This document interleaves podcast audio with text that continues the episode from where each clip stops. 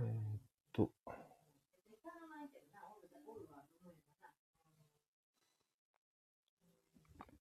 こんばんあ、こんは。ばんは。聞こえますか？はい。あ、聞こえこちらもます聞こえてます。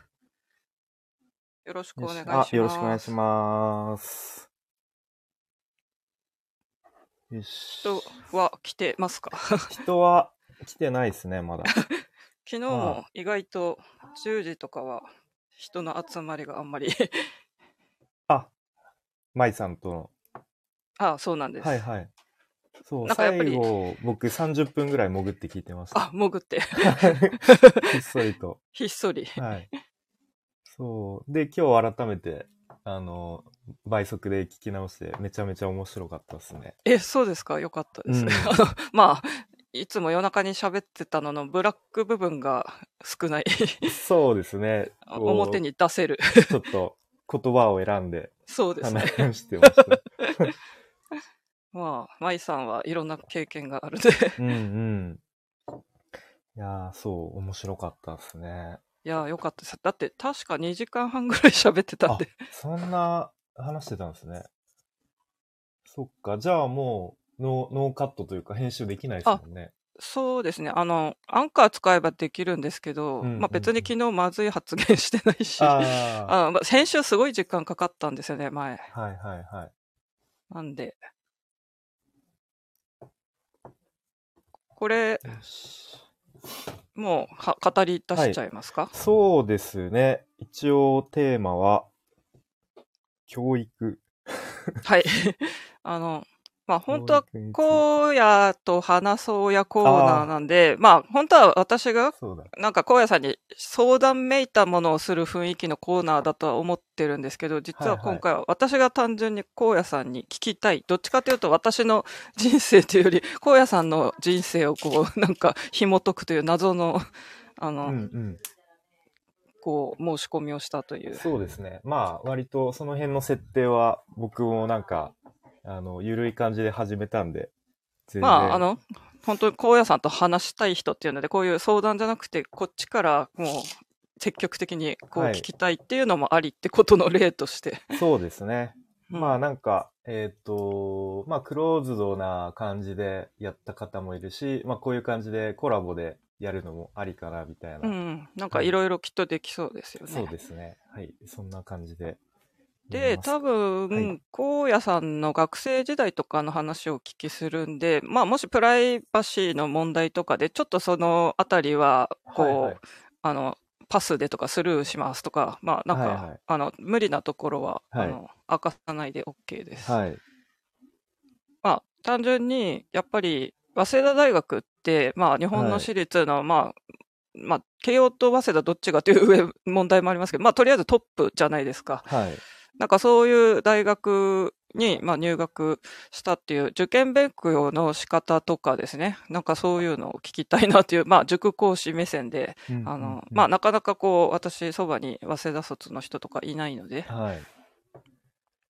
で、まあ、忘れてることも多いと思うんですけど、そうですね。まああと、何年前だ？もう、十何年前だろう。かなり前の話なんで、どうなんですか？ちょっとそれが参考になるかどうか怪しいですが、まあまあ。あまあ、単純に、まあ、荒野さんの、まあ、こう、人生に興味がある体で、なんか、はいそんな、あの、誰かの、こう、早稲田を受験する人の、なんか参考にしますとか、そんなすごいものではなく、単に、あの、私が好奇心で聞きたいってだけです。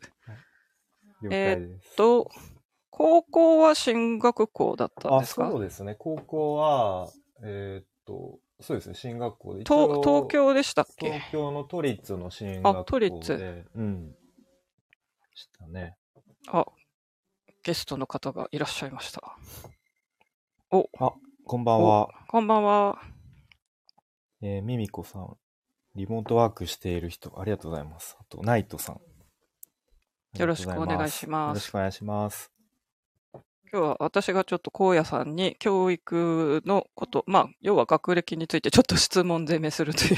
はあので、じゃあ都立、あと私関東に来て本当に思ったんですけど、はいこう、東京ってやっぱ私立の方が高校ってメインなんですかね？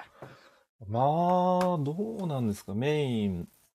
メインというか、皆さんどっちをこう小中、まあ中学受験の人もきっと多いんでしょうけど、はい。そ、そこでもう分かれる感じなんですか？もう小学校あたりで、こああ、まあ確かに小学校で一部の、まあ多分親が割とこう、ええちょっとこう、ね、受験させたい親の子は結構中学受験して、えうん。まあそれ以外は普通に、うん、公立の高校が多いかったですね、あ僕の時ああ、じゃあ、そんな、みんな私立うんをこう、狙ってるわけでもなく、普通に公立ルートの人も。そうですね。まあほぼ、は、うん、8割9割ぐらい公立だったんじゃないですかね。あ、そうなんですね。なんかう、ん。たまたま、私立の人の話を聞くことが多いのか、なんかや、やっぱり関東ってうんこういう世界なんだと思って。うーん。で、高校、普通にじゃあ、まあ、公立高校受験を経験して、進学校で、はい。じゃあ、そこの中ではもう結構最初から成績とかも良かったんですか？あ、いや、えっとね、僕中学までは、ええもうそれこそ学年、あ、あ学年じゃない。あ、まあクラスでなんか1、2ぐらいの、うん。もうちょっと調子乗ってるぐらいの感じだったんですけど、調子の、いや、いや事実なんでいいですよ。私もそうでしたから。そうそう。まあでもやっぱ高校入ると、まあそういう奴らが集まるうん。感じなんで、一気にもう、クラスで下から数える方が早いぐらいになっちゃって、ええ結構やる気なくしましたね。ああ、私も同じ。私はもっともう最初のテストとかでもうどん底に落ちて、はいはいはい。やばいと思いましたね。そう。なんかね、実力テストみたいのがあって、その定期的なテストとあはい別に、うん。こうちょっとガチの難しい。まあ難いしいやつですそうよね。そうそう。それがもうほんとなんか、全然30点とかしか取れなかった。それは100点満点100で点。満点で。それって5教科全部ですか？えーどうだったかな？まあでも、各教科にあった気がしますね。おーうん。あ、ダメだこれ、みたいな。それ、あ、グッドさんがいらっしあゃい、いらっしゃいました。こんばんはこんばんは。えーっと、それっていつ頃ですか？高一のあたり。ああ、まあでも結構最初の方ですね。あ最初の方で序盤で、ああ、もう、これみんな頭良すぎて無理、みたいな。で、周りの人はその学校的にはやっぱもうし有名大学とかにバンバン行く感じのところだったんですか？えーっと、そう、結構、うーんと、まあ部活とかもガンガン頑張る感じの学校の文化だったんですよ。ええ部活とか結構運動会とか文化祭もはい。みんな頑張って、で、3年の、一応春とか夏ぐらいまで部活やって、ええで、まあ大会負けて引退した後に、こう、一気に受験モードに切り替えて、よし、今度はみんな受験頑張ろうみたいな。おーまあでもやっぱ現役で合格する人は、うーん、まあいるにはいるんですけど、まあやっぱ浪人して、一年浪人して、まあ東大とか行く人も結構いましたね。うんなるほど。うん。特にクラスとか新特進クラスとか分かれてるわけではなく。はなくですね。まああとは、その行きたい大学によって若干受験科目とかで分かれる感じですね。うんうんうんで、確か結構なんかスポーツやられてましたよね。ガチで。そうですね。僕確かは、なんか大学受験で、あの、スポーツ系に行きたいなと思っていて、ええうん、なので、まあちょっと受験教科が少なかったですね。あ、そうなんですか、なはい何の科目で受けたんですか？僕はね、国、国語、英語、地理、地理選びましたね。ちょっとニッチな。ああ、じゃあ、まあ普通に、うん普。通にまあ私立3教科だから別に減ってはいないですよね。あ普通私立ってそうですね3科目、うん、うん国営社なんで。うんうんうん。特に小論とか面接とかはなく？あ、小論、小論文ありましたね。あ、ありました。うんうんうん。面接、面接って大学であるんでしたっけ？面接はないですね。ない。うん。それは一般受験で AO とかではない。はい、一般受験。なんでこんな、すごい、なんか自分でも普通に接してる人なんでこんなにしつこく聞いてるんだってちょっと呆れて、多分これ聞いてる人何も面白くないかもしれないです。あの、こういうコーナーですね。荒野と話そうやっていう、あの、荒野さんと話すっていう体そうの、ですね。あのコーナー、そうそう、こんな感じで。進んでいきますが。えーっと、じゃあ進学校、都立、はいで、スポーツ、部活は何やってたん部でしたっけ？活はですね、えっと、ずっと中学、高校とサッカーやっていて、うん。な、ですね。じゃあ、な、なぜ、うん、これあれですよね。志望校もそうだし、はいあと学部選択とか、はいはいはい。そこら辺はいつ頃から、まあ、あの、早稲田ってやっぱり難しいじゃないですか。はい。いつ頃から意識しだしたんですあかの、まあ、高校でサッカー部で、まあまあいろいろトレーニングをするわけですよ。えで、なんかね、多分、こう、まあ、筋トレとかして、その後になんか、例えば、なんだ、アミノ酸取るええとええいいらしいよ、みたいな、あるじゃないですか、そういうの。言われますねプロテインとかうんそう、プロテイン取るといいらしい。はい。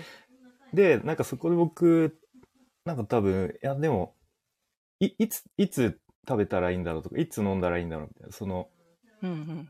具体的に筋トレする前に飲んだ方がいいのか、後に飲んだ方がいいのか、で、それ飲むことによって、なんかどういう効果があるのかな、みたいな、なんかそういうのに興味持ち出した気がしへて、ええうん。で、まあ、せっかく大学行くんだったら、そういう興味あること勉強したいな、みたいな感じで、で、なんかそういうのってなんだろうと思った時に、なんか運動生理学とえか、うんうん。なんか、なんだろう、運動栄養学みたいな、ええうん、なんかそういうのがいいなと思って調べて、で、早稲田にスポーツ科学部っていうのがあって、うんうんうん。まあ、あ、じゃあここ目指、目指そうかな。うん。まあそうですね。そんなきっかけですね。それってなんか、まあ普通の人だとこう、いや、早稲田にあるけどん難しくね、みたいな、まあちょっと躊躇しそうなところだと思うんですけど、そこはもう学部ここがあるってもう決めて、割とすんなり目指したんですか？そうですね。あとは、えっ、と、国立で、なんだっけ、筑波大学あ、の、はい。あ、ありそうですそう、ね。体育専門学群っていうのがあって、まあそこもやっぱスポーツ系で、うん。割と、うん、国立ではトップクラスだったんで、そえこが第一志望だったんですよね。ああ、じゃあ国立も受けられた。そう。で、筑波第一おで、まあ私立だったら、まあ早稲田のスポーカーがうんうん多分トップクラスかな、みたいな。まあ一応なんかその頃は、まあやるなら、こう、トップクラス目指したいな、みたいな。まだ、一応こう、上を目指す心がありましたね。まあ、最初はちょっとこう、こう入って、まあ、みんなトップの人が集まってるから結構大変そうだなと思いつつも、それでもせっかく狙うから、まあ、国立か私立トップをうん狙おうと。やっぱ周りの環境も大きかったんでしょうね。やっぱみんななんか東大目指してたりとかするんで、やっぱじゃあ俺も上の方目指そうかなみたいな。ええ私そこでもうへこたれて、もう2年間ぐらい本当にサボりにサボってましたけどね。すごい、そこでそうやって頑張ってるのは素晴らしいですようん、ね。やっぱ環境の力かなと思いますね。へえ、じゃあ、もともとは国立の勉強してたってことですか？そうですね。なので、それこそ当時はセンター試験、今は名前変わりましたよあ、はい、共通テスト。うん。の勉強もやって、あとね、実技があったんですよね、ああ、実技。そう、だからみんな受験勉強やってる中、なんかたまに友達と、あのーなんかサッカーしたりとか、あ、それはやっぱりサッカーをやる感じなんですか？なんか選べたんですよね。うんいくつかある中で3科目、その実技を選べて、で、僕確かサッカーとなんかソフトボールと陸上短距離みたいなんで、うん。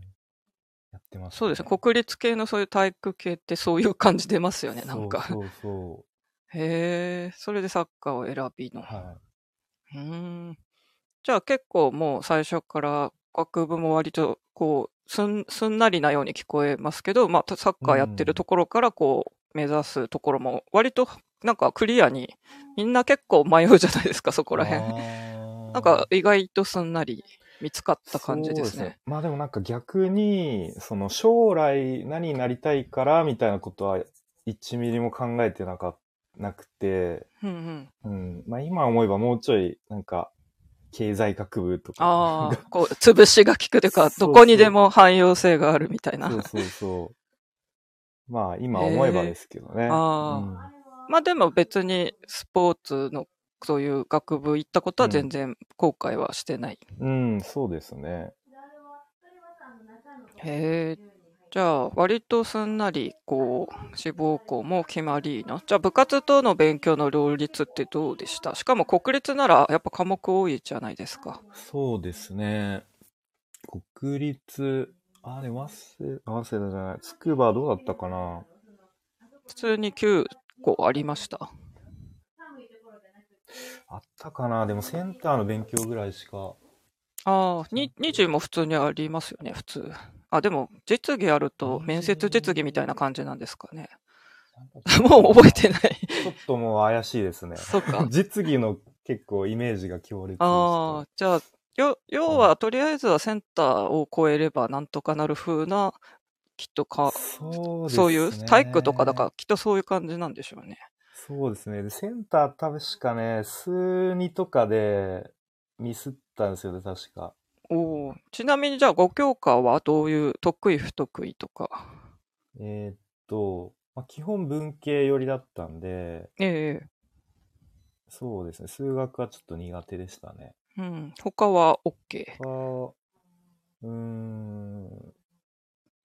まあ国、英語、国語は結構得意だった気がしますね。おお。うん。社会は急に地理が出てきましたけどそうちな。んかね、高校の時行ってた塾の先生に、ええなんか、お前世界史とかむずいからやめろよみたいな、なんか冗談半分で言われたら多分僕、真に受けて、あ 世界史は選んじゃダメなんだみたいな。地理は、まあ、他、うん日本史、世界史、ちょっとマイナーですよね。そうですね。うん。そうそう。へえ、じゃあ、理理科はじゃあ、まあ、と特に数学に比べたら得意でも不可不科目でもない普通な感じで。まあでも苦手でしたね。なんか、あんまり好きじゃ、なんか多分せん、学校の授業の先生があんま面白くなかった気がします。結構先生のいろいろ影響を受けてる感じです科ね。学、物理はあんま好きじゃなかったですね。ああ、まあ、多分文系よりの得意科目。うんあと、塾っていう話も出てきましたが、じゃあ塾は具体的にこれはもう名前出せます？塾？出せないなあら、ー個別とか、まあ集団とか、結構ガチの進学塾だとか。えーっとね、まあなんか、なんつうんだろう。なんか、大、大、大手の、今もな、なんかない気がするな。あない今名前聞かないよう。でもなんか当、なくなっ当時た。は、うん。ええまあなんか、チェーン、チェーンというか、うんあのフランチャイズの。フランチャイズ的な感じでし、のとこなくなった塾。へ今なんえかあんま見ない気がしますね。うん。うん。まあ、塾の業界もいろいろありますからね。あの、九州合併とか。はいはいはい。ま あでも、東京とかに来たら結構やっぱり中学受験向けとかの,、うんあの塾が多いなと思って、私それはしてないから、まあそこに入るとちょっと経験が足りないなとか、うん、ううんん、そう。やっぱ、なんとなくこう、中学受験組が関東って多いんだろうなっていう、なんかなんとなく感じましたね。まあでも、ちょっとこう僕の時と変わってるのかもしれないですね、流れが。ああ、そうですね。うん全然やっぱ違いますもんね、きっと。はいはい。うんうんじゃあ、高校の中では、じゃあ、1年でちょっとびっくりしたけど、はいもう成績って結構頑張って上位キープとかしてたんですか？あ、いや、もう結構下の方をさまよってましたね。もあら、それ、停滞してそれで、結構志望校と最初は実力差があるような雰囲気も漂ってますけど、それってあんま気にせずもう目指せみたいな、まあ、鉢巻き巻いてないと思いますけどう。。そうですね。どうだったかな。まあでも、なんか割と頑張ればなんとかいける気がしてたんでしょうね。おお、うん。謎の自信。謎の、こまあ、う、やればできるか。でも多、分、あの、中学でトップとか取ってる、私も同じだから多分想像できます。なんか過去そういう成功体験がでかくあると、まあうんなんとかなるだろうみたいな、はいはいはいまあ楽観的な希望みたいななんとなくきっとありますよね。そうですね。なんか多分やれば俺はできるんだみたいな。謎の謎のこう、自信が。おーへえ。じゃあ、まあ、部活もやり、塾も行きのうん。公立で、まあ、あの、そこまで受験勉強ガリガリって雰囲気でもないですね、聞いてると。うん、そうですね。本当部活引退した後に一気に受験勉強やった感じですね。じゃあ、その高3とか、まあ、特に夏以降とか、模試とかもいっぱい受けたと思いますけど、そこら辺で、筑波とか早稲田のその模試、なんか、はい、常に AB 判定だったとか、いや、実はずっといい判定だったとかって、なんか、明かせる範囲で。どうだろうあんま覚えてないですね。うん。どうだったんだろでも、割と今成績そこまでこう悪い方だったっていう話から、まあストレートで早稲田に入ってるわけですよね。う。はいはいはい。それってやっぱすごくないですか？そこら辺を紐解きたい。現役早稲田。うん、でも多分、なんだろう。まあ、その、受験科目少なかったんで、えっ、と、ええスポーツ科学部は英語と国語と地理うん。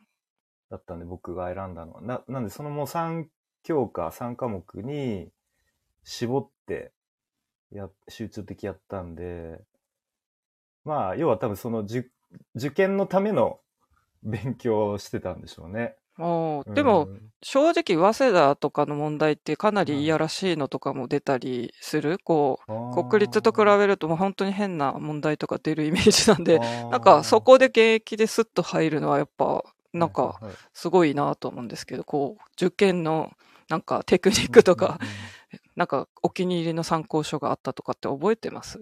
参考書か。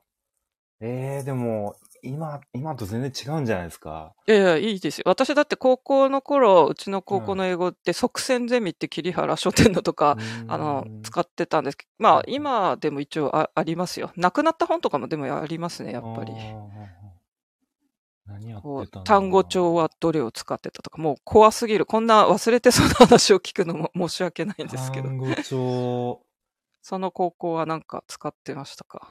何やってたんだろう覚えてないですね。ターゲットとか即ゲッ単ト、即単とか、懐かしい。ターゲットターゲットは結構どこの学校でも割とうんうんうん使ってる。あとはライバルとして即単ってやつとかう、ん Z 界の。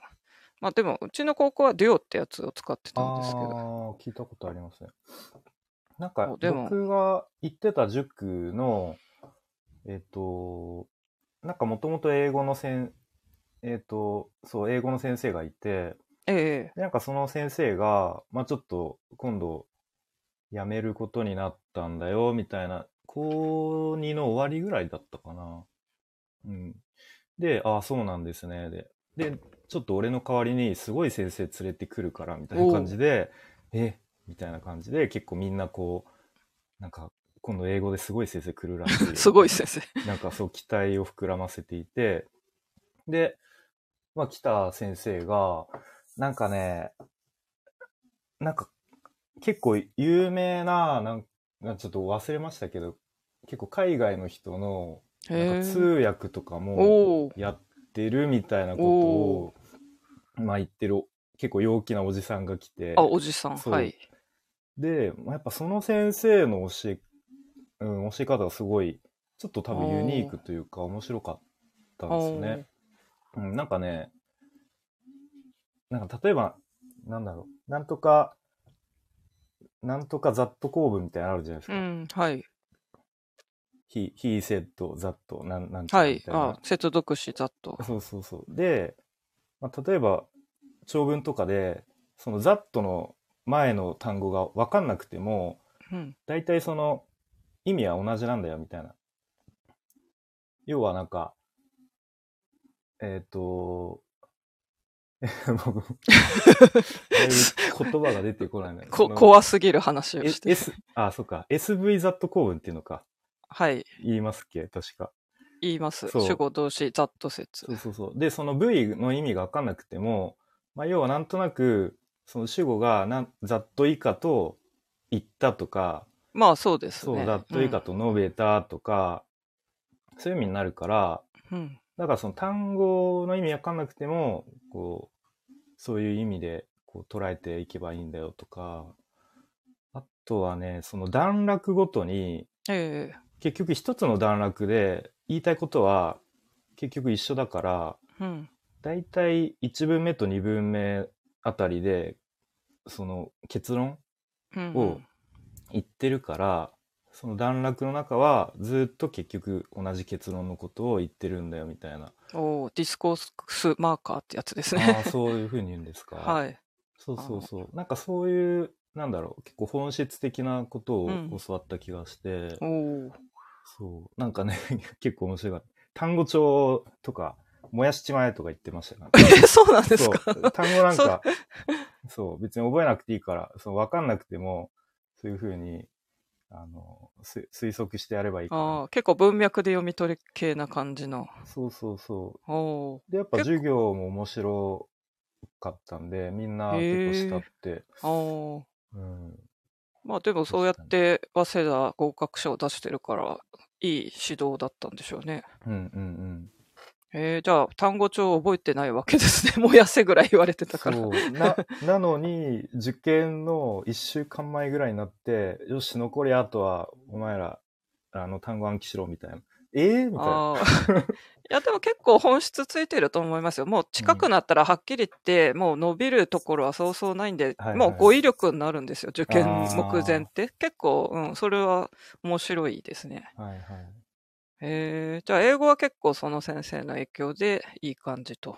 うん、そうですね。割と僕も好きでしたね。おーえ、でもうん国語古文とかなんかやばそうじゃないですか？私立のそういう難関大学って。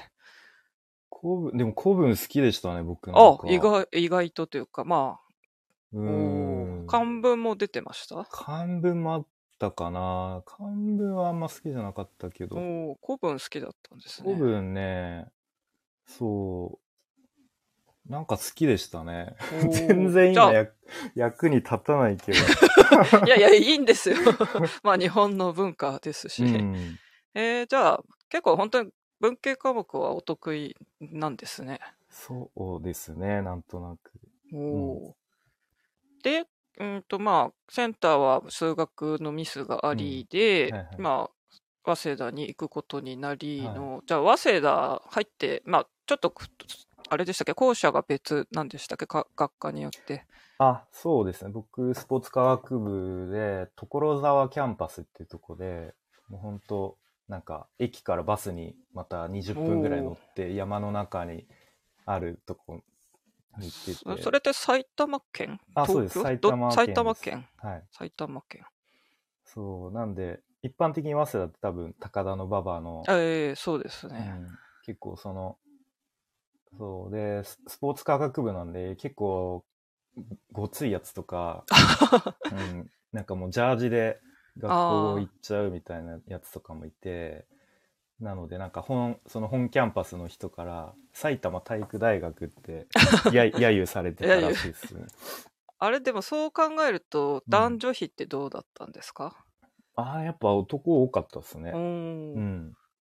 へえ。じゃあ結構汗臭いむさ苦しい キャンパスライフだったんですかね？そうですね。まあ、あともう一個、スポーツ科学部と人間科学部っていうのがあって、おーまあ、そっちは割と男女ああ、はい。5へぐらい。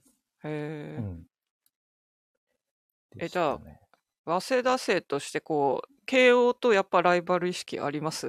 なんか、ああ、いや、全然ないですね、僕は。あ、ない。うん。おーよく早慶戦とかなんか、野球とかいろんななんかスポーツでもありそうじゃないですか。はいはいはい。そういうのは特にまあ、ふーんみたいな感じで。うん、そんなに意識してなかったですね。へえ。うん。どう、どうですか？早稲田のその概要というか、その、うん早稲田いいよとか、いや、変なやつ多かったよとか、面白かったよとか。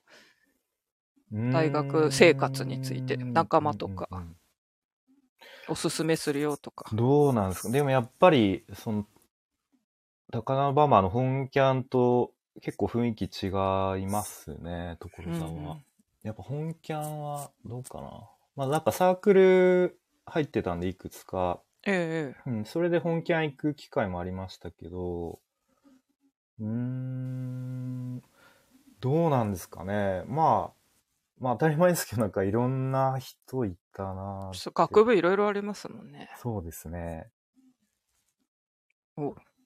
グッドさん、なんと。あ、そうなんです。僕もあの、実家がたまたま近かったんで、へえ。あの、そう、大学までは実家暮らしでしたね。所沢、私埼玉の一部ぐらいしか多分わかんないです。ななんか、私東武東上線の話をこの前、香川さんとしてたんですけど、そっちではないそっですよね。ちではないですね。所沢。西武池袋線ああ、そっ。ち側。うん、うん。おうあそうそうそう。とは、まあ、人数がやたら多いマンモス大学。まあ、ちょっとその本キャンパスと離れてるけど、うん。ううんん。で、まあ、就職活動の時、そのスポーツ、科学でいいんでしたっけ？はい。そういうのは活かそうとかなんか考えてました？そうですね。なんか、まあみんなゼミに入って、うん。で、僕が入ったゼミが、なんて言えばいいかな。えーっと、難しいですね。なんかバイオメカニクスっていう、難しそうまあ結構なんかその体。の動きとかを研究するゼミに入って、で、いや、でもこれ、大学院とか行くまで、行くようなことまでして、俺別にやり、やる熱意はないなっていうのに気づいて、うん。うん。なので、まあ、就職先は全然、うん、スポーツ関係ないとことかも受けたし、あ、そっか。そこは大学院でも研究する人もいたんですね。そうですね。うん。まあでも本当先輩とか見ても全然スポーツと関係ない企業の方が多いぐらいでしたかね。多分、リーマンショックにぶっかったからちょっと苦戦したものの、そうじゃなければ正直選び放題だったんじゃないですか、就職。どうなんですかね。どうどうなんでしょう？早稲田の学歴を持ってたら、私から見たらなんかどこでも入れるんじゃないのみたいに思っちゃうんですけど。どうなんでしょう？そう、うんたま、そうそうそう。まあリーマンショック来てなんかやばいらしいぞみたいになって、うんでも僕就活もね、なんか周りのみんなやり始めたから、あ、なんか俺もちょっとやんなきゃいけないのかなみたいな、ちょっとそんなふわふわっとした感じで始めちゃったんで。高校はこう、はい頑張るぞっていう結構意識高く目指してた雰囲気をさっき聞き取りましたけど、はいはいはいなんか大学この前就職の話を聞いてた。なんかここは随分ふわっとしてますね。そう、多分僕大学入ってもう結構、緩くなったんですかそう、なんだろう、もう、ゴゴデビューした？そう、あ、まあ、あ、燃え尽きた感じ燃えですか？尽きたのか、なんか、あ大学入ったら、イメージ的に、なんかバイ、アルバイトして、サークルやって、まあ、ちょっと飲み会とかうん。あって、楽しそうみたいな、うん、まあよくある大学生活。そういう感じで入っちゃったんで、うん。そっから先はあまり意識せず。そう、そっから就職して 社社会人になってどうなりたいみたいなビジョン全くなく過ごしてしまいました、あでもね。正直私もそうですね、うんなんかそんな感じで過ごしたから、実は友達が密かになんか大企業に就職するのに、すごいうんうんうん綿密に計画練ってたの後から知って、あ、みんなそんなことやってたんだみたいな。そうそうそう。そういや、なんですよ、ね。大学。うん。そっか。早稲田生でも、まあ、のんびり緩やかに。ゆるくやっちゃいましたね、僕は。まあでも逆にあの4年間で結構、まああ遊んだというほど荒野さんの遊び。そう、真面目な高青年、荒野さんの遊び。でまあもサークルいっぱい入ってたって、い何？軽音とか入ってたんでしたっけ？そう、最初はね、なんか割と、なんか興味あるのポンポンって入ってたんですけど、まあ僕あのやっぱ根が陰キャなんで、あのね、あんまりまあ馴染めないのはいかなくなったりして、で、結局残ったのはサッカーサークルと、えーっとね、まああといわゆる軽音サークうんうんルぐらいでしたね。あら、でも掛け持ちしてたんですね。掛け持ち、まあサッカーの方がメインで、うん。うん。まあでもやっぱ、ずっと中、まあ高校ぐらいの時から、なんか大学入ったら、やっぱバンドとか組んでみたいな、みたいうな、ん。あったんで、ちょこちょこ、その軽音の方にも顔出したりしてましたね。早稲田だったら結構なんか芸能人とかもいいいたいたっていうか、まあ、なんか、どどうなんでしょう？まあ、キャンパス違うからあれかもしれないですけど。まあでもなんか有名な軽音サークルとかありましたね。ここはなんか、うん、うん、結構有名人とかも昔ここでやってたんだよ、みたいな。ああ、そうだ、えー、ありそうですね。そこでは入んなかった。そこはね、まあちょっと顔出したけやっぱ規模大きすぎると、もう僕のあのキャパでは無理でした。ね。まあ正直私もあのだお隣大学のあのテニスサークル入った、うん、まあ女子大生イコールテニスサークルというもう安直な感じとまあ私ずっと運動部だったんでまあとりあえず運動しましょうって言って、うんうん、テニスを選んだら、なんか知らなかったんですけどなんか、その北大サークルの中でも一番強いぐらいのガチで運動部みたいなとこで、あれ？なんかゆるふわでテニスキャハとかやるんじゃないんだってすっごいハード。かつ、まあ大学生なんでやっぱり可愛い女の子だけがキャッキャウフフともてはやされて、なんか私意外と、あの、その頃全然同じように陰キャだったんですよ。特に男性に対しては。全然喋れないから本当に向こうからも声がかからないって、あ、これダメだと思ってテニスはやめて そう、軽音に勤しみました。はいはいはい いや、ね、弾けれない、まあ、性格とかありますよね。そう、僕は、なんか、一応自分の中では多分大学入った時は、まだこう、ちょっと陽キャよりと思ってたんでしょうね。ああ、はい。うん。まあでもやっぱね、飲み会とかで馴染めないですよね。ああ。大勢の飲み会で。いやありますね、そう。みんなが、なんかわちゃわちゃってなってる時に、全然自分だけよ、酔えなく。荒野さんの千人モードをそこで発動してたら結構、結構あれですね。なんか、ノリ、ノリ悪いね、みたいに言われませんでした？そうそう。で、結局、端っこの方で、同じような陰キャ同士で、しっぽり飲むうわわかる気もする。飲み会難しいですよね。そう、飲み会ね。飲み会飲み会の中心で騒げるやつとか、結構すげえなって思いましたね。私なんん、まあ数年前に入ってた音楽大人サークルでは、うん、なんか結構真ん中で盛り上げ役をなんか自然とやっちゃってて、まあ私結構そのなんか陰陽と陰が結構どっちもあるんで、うん、その時は陽をすごい発揮して、私占いでも宴会部長タイプって出て、みんなでウェーとかやってんですけど、でもその端っこに行って盛り上がれないっていう時もあったりとか、そっちの気持ちもわかるし、まあ正直、なんかその、ウェイに入ってないと、本当もう楽しくないじゃないですか、飲み会って。そうですね。なんか、何のためにあるんだ、みたいな。うん、うん、心から楽しかったことは、私多分ないんじゃないですかね。そうすね結局なんか、パリピな陽キャな人と、あと女の子だとモテる人しか面白くないんですよ、結局。そう。あの、男性とまた感じ方違うんですけど、結局可愛い女の子だけがチヤホヤされるっていう場なんで、その、そういうのに入らない女子は本当にそれこそ固まってしっぽりで、まあ、そっちの可愛い子にちょっとジェラシー感じつつ、コンプレックス感じつつ、しっぽり飲むって、もうなんか本当若いからやっぱりみんな、あの、見てほしいじゃないですか、自分のことを。どの子も。だけどやっぱ本当に目立つ可愛い子しか、こう、ちやほやされない。男性ってそこはっきりしてるじゃないですか。そう、だからね、若い頃の飲み会って本当なんか、うん、恐ろしかったですね。そうですね。やっぱあの他の大学からも、あの、まあ、マネージャーとして来てる子とかもいましたけど、えー、やっぱおとなしい子はもう飲み会の間もずーっと、辛い。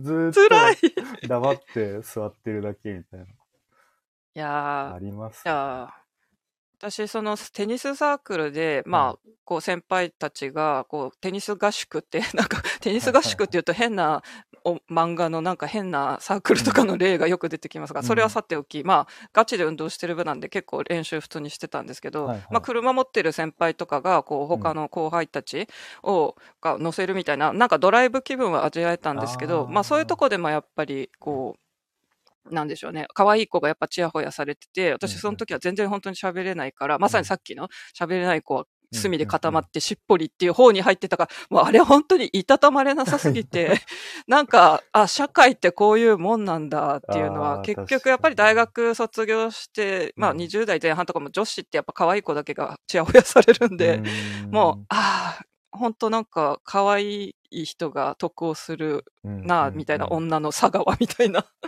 そうですね。うんまあ、話術がなんか話せるんだったらよかったんですけど、うんうんうん私その頃結構本当に特に男性に対して全然喋れなかったんですね。うん陰をもう、インパワーを発揮してて、はいはいはい。そうだから、陽に憧れつつひっそりしてる方で、本当飲み会、もう大人になっても辛かったですね。そうですね、そうですね。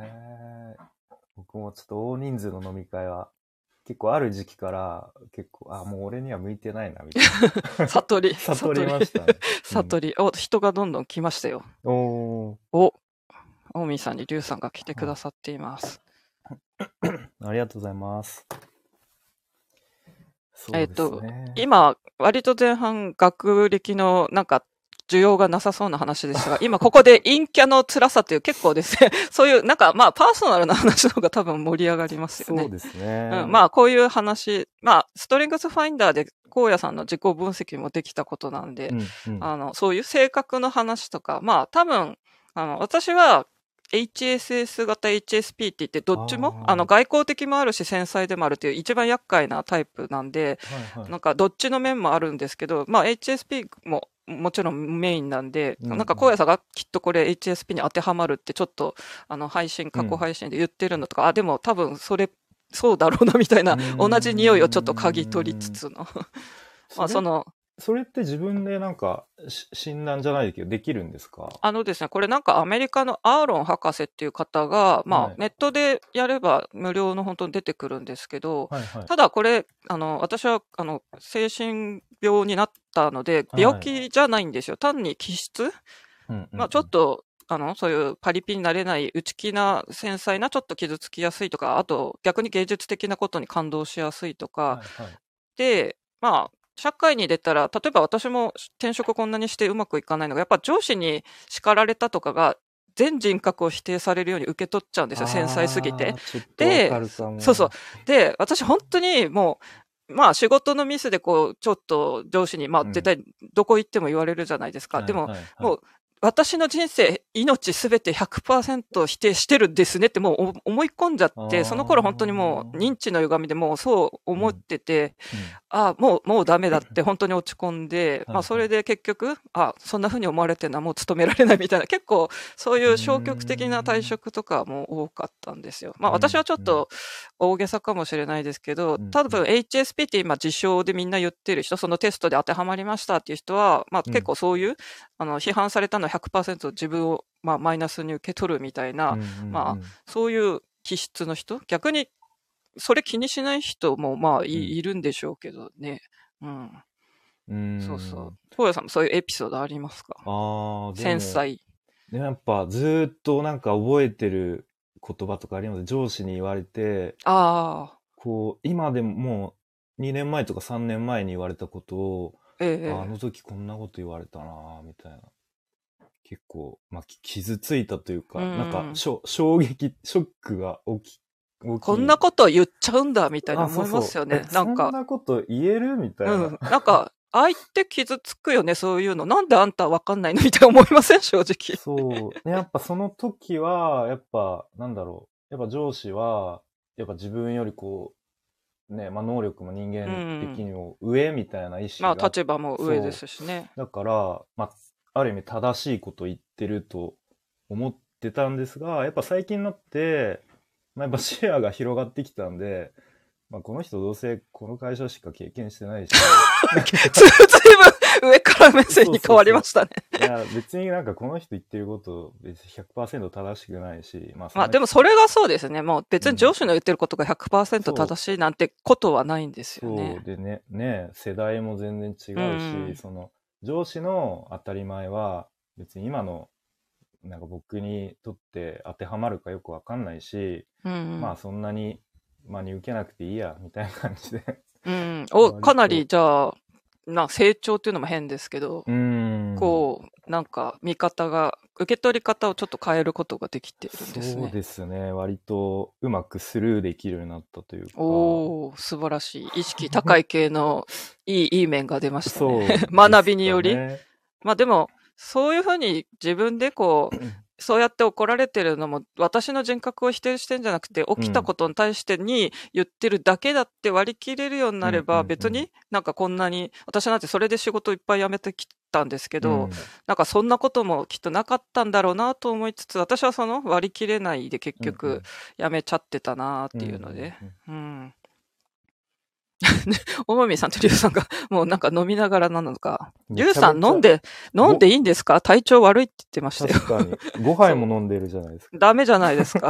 今日は荒野さん多分飲んでないで挑んでるんですよ。そうちょっと前回ね、あの、そうみんなにみんなに茶化おしし、私も茶化しに茶化しましたから。お叱りを受けたちょっと今日は。だって最初からもう、よ、飲んでますとか言って、あの、プシュがもう本当に印象的すぎて、私あれからライブでも結構、荒野さんの真似してプシュやりますとか結構やってますからね。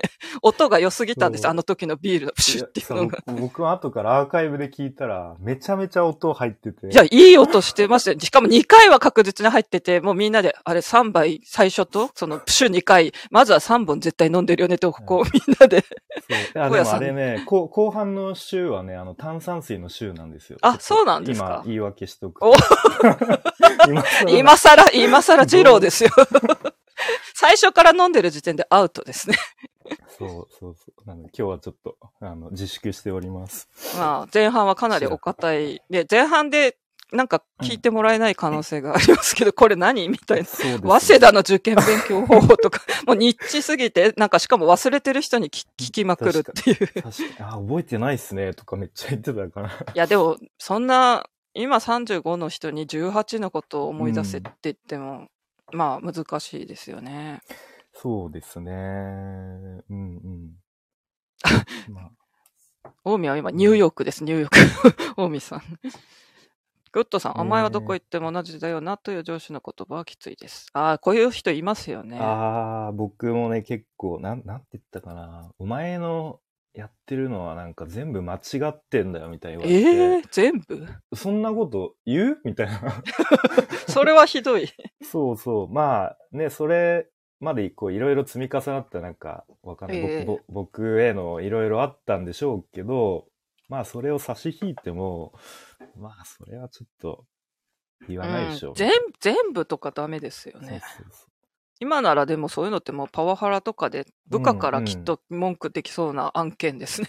う。そうですね。ね、今全部、全部否定されましたとか、そういうでっかい大企業ならなんかそういうメンタル相談とか、うんそういうパワハラ相談室とかに作れば結うんうん構逆に上司が飛ばされそうな雰囲気も漂ってますそうでね。なんか今って逆に上司の立場弱くなってますようね。んこう部下が逆に？強いみたいな。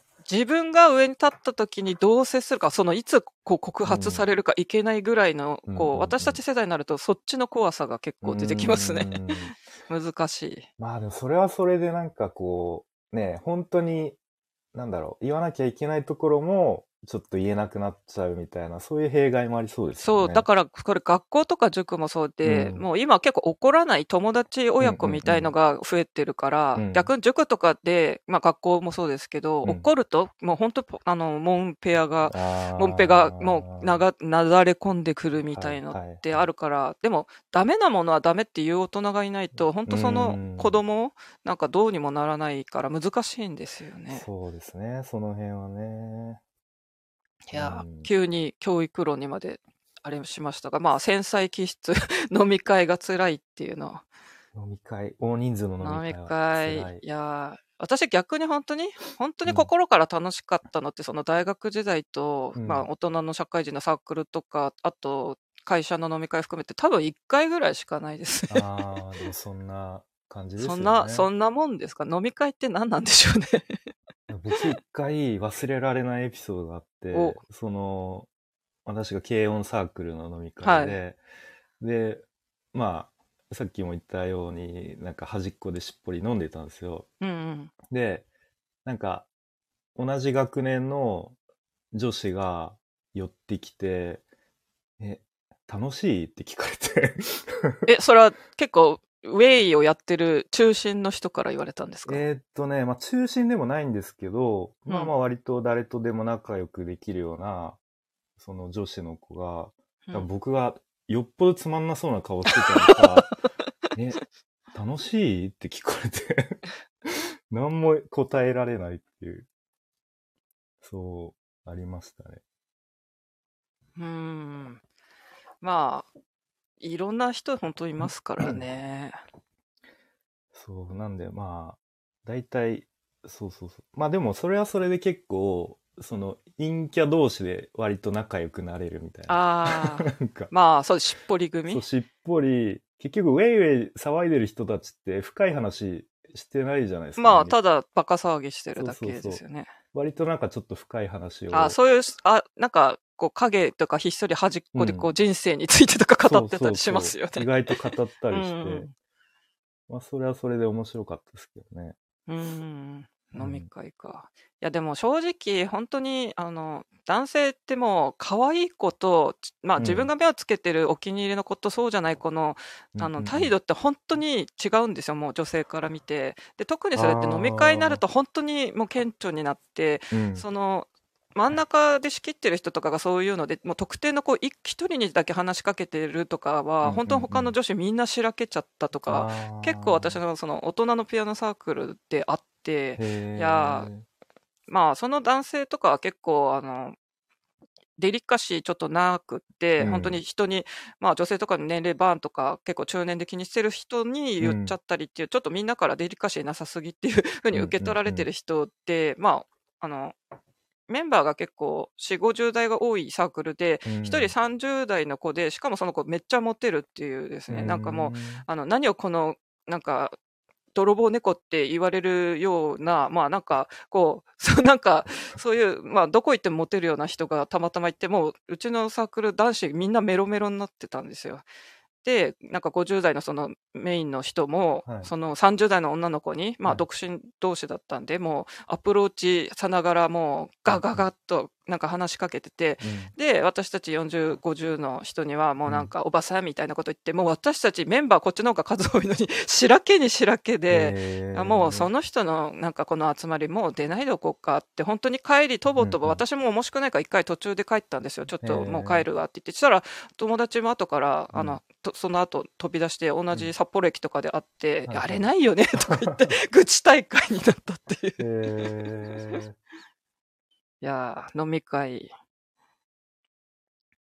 いやでもどう、どうなんですかね。まあ、飲み会っていうとそういう男女の出会いみたいなのもありますが、荒野さんはなんか、あまり恋愛でブイブイやってた雰囲気も今の話だと 情けですけど。そうですね、僕ね、あの、まあ、サークルでやっぱ気になる子がいたんですよね。うんで、結局、あの、仲良かったやつと、あの、付き合い出して、ああ、まあ、そっちか、みたいな。ああ。まあ、要はちょっとと取られた感じにうんうなって、ん。まあでも行動しました？あ、行動してましたね。あ、知ってたんですね。うんそれな何ら。回かちょっとご飯とか、あ二人で行ったりはしたんですけど、まあ、やっぱこう、振り向いてもらえなかったみたいな、うん切ない。おお切ない。思い出。が。そうですね。あんま僕はダメですね、恋愛は。いやいや、既婚者が、既婚者が何をおっしゃいますか？何の話をしてる、うん、いや、あの、まあ、どっちかというと、こう、陰キャというとちょっとあれなんで、こう、繊細気質な人の、はいはいまあ、悩み的な。繊細。でも まあ最近なんですかね、割と、なんか繊細さみたいな、うん。はや、流行ってるというか、そうですね。うん。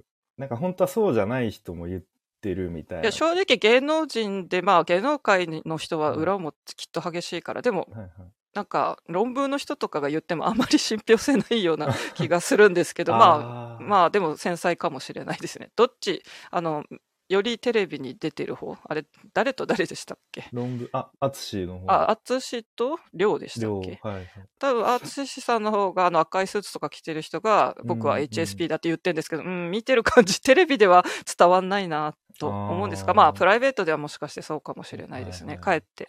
芸能人こそわからない。確かに。そうっすね。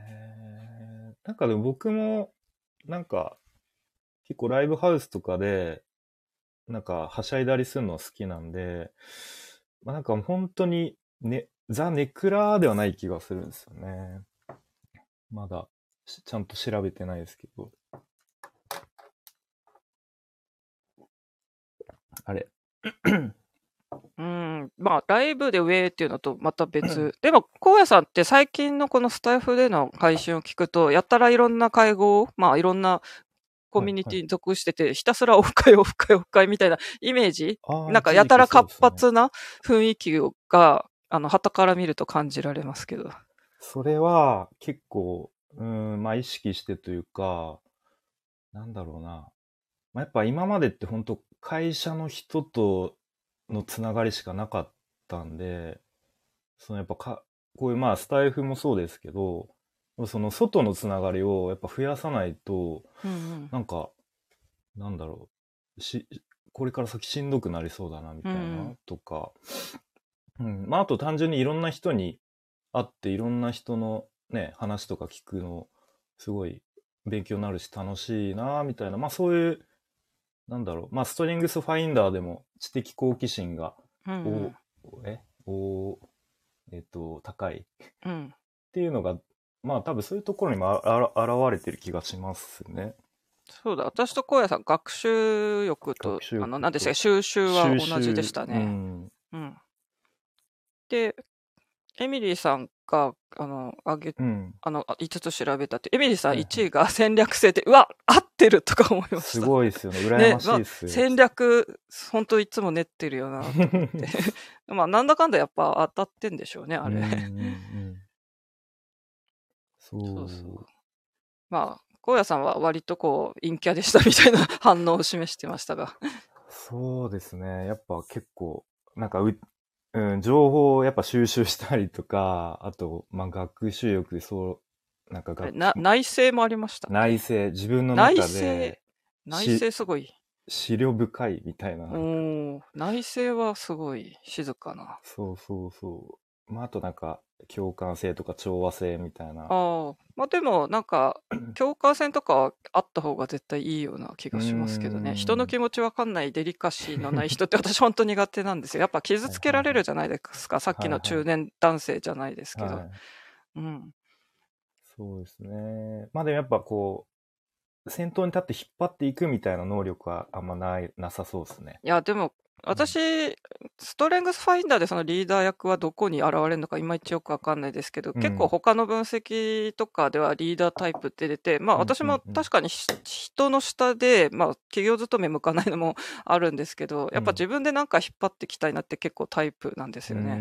ななん、で、まあ、厄介なんですけど、この引っ張ってきたいタイプもあるけど、そっちのうんうん。お酒の席では盛り上がれず、横でしっぽりみたいな、内気な面もあるんで、めっちゃ自分でもややこしいんですけど、うん。まあ、でも、うんどっちがメインかっていうのもよくわかんないですけど、一応そういう引っ張ってきたいとかもあるんで、なんか、荒野さんみたいな、こう、冷静にデータ分析したり、なんかしてくれるような、なんか、腹心がいたら、なんか、もし、こう、はいはい。グループとか企業でなんかメンバーを募るとかなら、なんか、いや、こういう人が横にいて、私がなんかいろんなところにこう顔を出してブイブイ、なんかこんなことやってますとか言ってる横で、なんか、うんいや、そこはお金がかかるからダメですよ、みたいな、冷静に言ってくるような、なんか、こう、あれですよ、あの、三国志でいう、劉備と、あの、あの有名な人、諸葛亮孔明じゃないですけど、なんか、なんかそういう頭頭脳というか参謀というか、あの、そう、メインに出ないけど、重要な役割っていうう、んそういう落ち着いた人がそういうのいいじゃないですか。私、計算とか、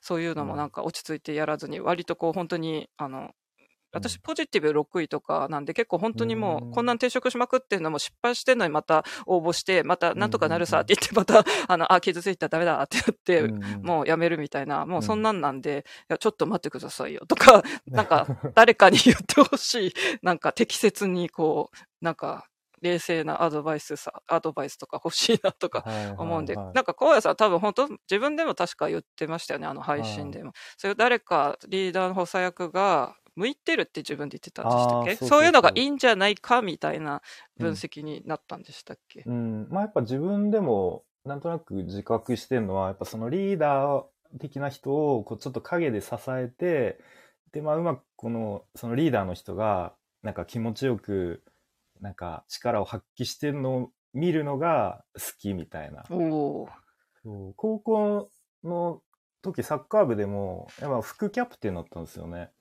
絶対なんか自分キャプテンには絶対向いてないけど、そのちょっと、こう、ね、キャプテンにはできない、こうちょっと、うん見えないとこでサポートするみたいなのがやっぱ向いてんのかな、みたいなうんうん。感じですね。えーでも副キャプテン、まあ、キャプテンじゃなく副のあたりがちょうど。そう、ちょうどいい。うんあんまり、うん、ガツガツ前にはいけない。うん。うん、良くも悪くも。ですね。いや、なんか本当私が、こう、なんか、起業しますとかで、本当に社長やりますとか、もうなんかた立てた時には、なんか本当にサブで 横にいてほしいタイプですあ、ね。ぜひぜひ。はい。まあでも私は厄介なことに、リーダー100%ならいいんですけど、何しろ繊細気質も多分人より強く、さっき言ったようにいろいろあるんで、うんなんかう表に出しきれないといううか、ん。そう、微妙な、そう、自分でも難しいなと思ってうますね。いん。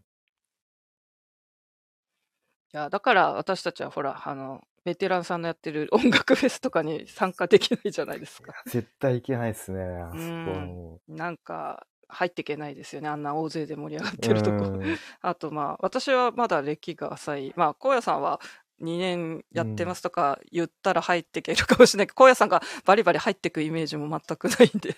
そうですね。ちょっと厳しいですね。ねえ。まあ、なんで私たちが、なんか、音楽フェスを作ってもいいけど、作って何かを言われるのもまた 繊細なんで気になるんですよね。そうですね。すこの、なんか、文化がありそうですね。そうそうそう。なんか、新人がなんかやってるよ、七息みたいに思われたら嫌ですよね。いやそまあ、社会、会社みたいですね、本当スタイフって。うーん。ねえ、面白いですよね。うん。最初全然そんなのね、気づかなかったですね、僕は。うん。うん。お、エミリーさん、5分前くらいに起きました。お、そして、オーミーさん。ストレングスファインダーは上位資質すべてが成功要素ですね。それぞれの特性の掛け合わせが最強の素質につながりますよね。まあ、確かにに、うん、どれもあるなっていうのはありますね。うんうんうんあれ、小屋さんはち学習、収集、内政、共共感力？あと一つが、えっ、と、調和性。あ、調和。なんか本当に。本当になんかあれですね。あの、劇場タイプか穏やか派って言うと本当に穏やかな。そうね。でもね、そうよく言われるんですよね。もうちょっとこう、なんか、なんだろう。こうガッと前に行くときは出た方がいいよみたいに結構言われてきたんで、まあそこは弱点というか弱みでもありますね。まあ難しいですよね。でも、荒野さんが急にトップでリーダー役やってやりますっていうの やっぱりあんまり想像できない気もするし、うんまあやっても向いてないかもしれないですしね。うん、まあやるとしても多分こうみんなにうまくなんだろうみんなをうまく使ってというかみんなに助けられて、う。うんん、だから僕あのベーカリーの店長やってた時もああ、そうですね、リーダー。ぱりなんか周りをどううまくなんか最大限生かすかみたいな、うんあんまりこう自分がよし行くぞみたいな感じではなかったですね。うん。うん。うん、まあ、そういう会社で引っ張るとか、私も塾長とかやってましたけど、まあ私も結構みんなのこと気にして、なんかやってましたけど、うん。でもこう、やっぱ売り上げを上げるとかだと強い、やっぱリーダーシップ発揮しないといけないんだろうな、もうちょっとそこはやった方が良かったかなっていうのもありますね。うん。なんか、まあ当然アルバイトの子たちにはうるさいとか思われても、いやでも塾だから、この、生徒数増やして売り上げ上げるのが目的なんだよみたいな、うんなんかもっと強い そこら辺を出すのも必要だったかなとか思いますね。お、オミーさんから私の上位5つを聞かれたんで、えっと、私は1位が、何だったかな。あ、ん？えっと、最上思考、2位が学習、3位収集、で、4位が個別化、5位が着想。うんまあ、最上志向っていまいちなんだろうと思ってたんですけど、まあ、やっぱりなんか自分の強みを生かしたいとか、そういう説明を読んで、私本当にそれ、あの、自分もそうだし、他人にもそう進めてるんで、本当？あのだって嫌いなことを頑張ってもしゃあないじゃないですか。はいはい。そう。だから、人にはそれぞれなんか才能とかがあるんで、そこを伸ばしていこうよっていう、とにかくその人の中の最上を見つけるのも得意だし、まあ自分もそういうのを伸ばしたいみたいな、まあその説明読んだら確かにそうだなと。うーん。個別化ってどういうあ、個別化は、まあ、例えば本当に塾で言ったら集団授業で教えるより、一人一人の個性に合わせて、あの、ああ、なるほど。教えれるみたいな。私そこは自分でも自覚があって、本当に、あの、生徒の趣味、思考とか、やってる部活とかに合わせて全部授業の例文とかもバッと変えたりするんで、そうそう。だから結構1対1とかで、まあ、親身にこう相談に乗るとか、そういうのは多分得意だとは思います。へで、着想はもういつもアイデア 豊富すぎて、まあ、うんうんうんまあ、いろいろ。まあ、よくこれ、ワーママハルさんが着想から今日、あの話を A と B とつなげましたみたいに言ってるそこは私も同じなんで、うん。あの、あ、ハルさんとここは同じだみたいな。うーん。なるほ うん。で、私はなんだ、その戦略的っていうのが一番の、次が影響力なんで、まあ、一応リーダーっぽいっていうと、そこに出てきてんのかなっていう。ど。うーん。面白いですね。う。うんあと、なんか漫画のキャラクターではどの位置かみたいな、こう、性格診断とかもあるんですけど、い結構私、いくつかいろんなコナンとか、なんかそういうのいろいろあるんですけど、結構主人公タイプになるんですよね。うーん。まあなんか、割と素直で明るくみたいな、でも単純みたいな感じで、まうんあなんかやりたいことがあって、うんまあ、あの、みたいな、まあどっちかというと、影でひっそり誰かを支えるんじゃなくて、一応突っ走るじゃないですか、あはいはいの主人公って。まあだからそれも合ってんのかな、みたいな。うーん。荒野さんはどの位置になりそうです？自己分析的に。どうですかね。漫画のキャラクター。漫画だと、漫画。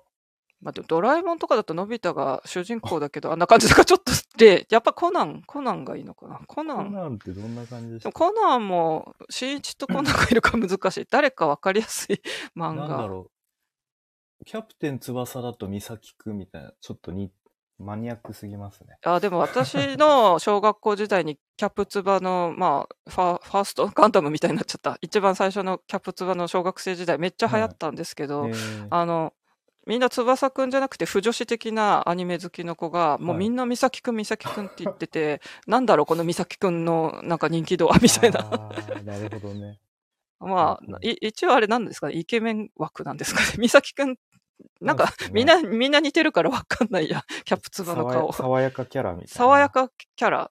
え、あれは翼くんのなんか相棒的な感じなんですか？そうですね。うん。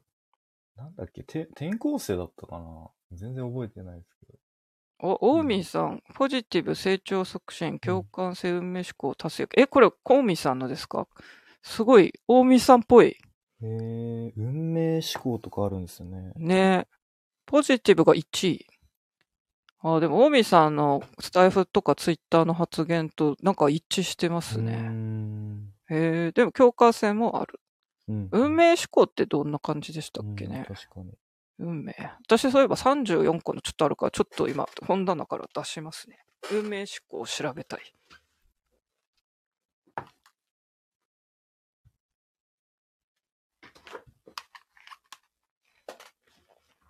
あ、でもやっぱりで出ますね、こういうの。うん。自己分析。えーっと、運命思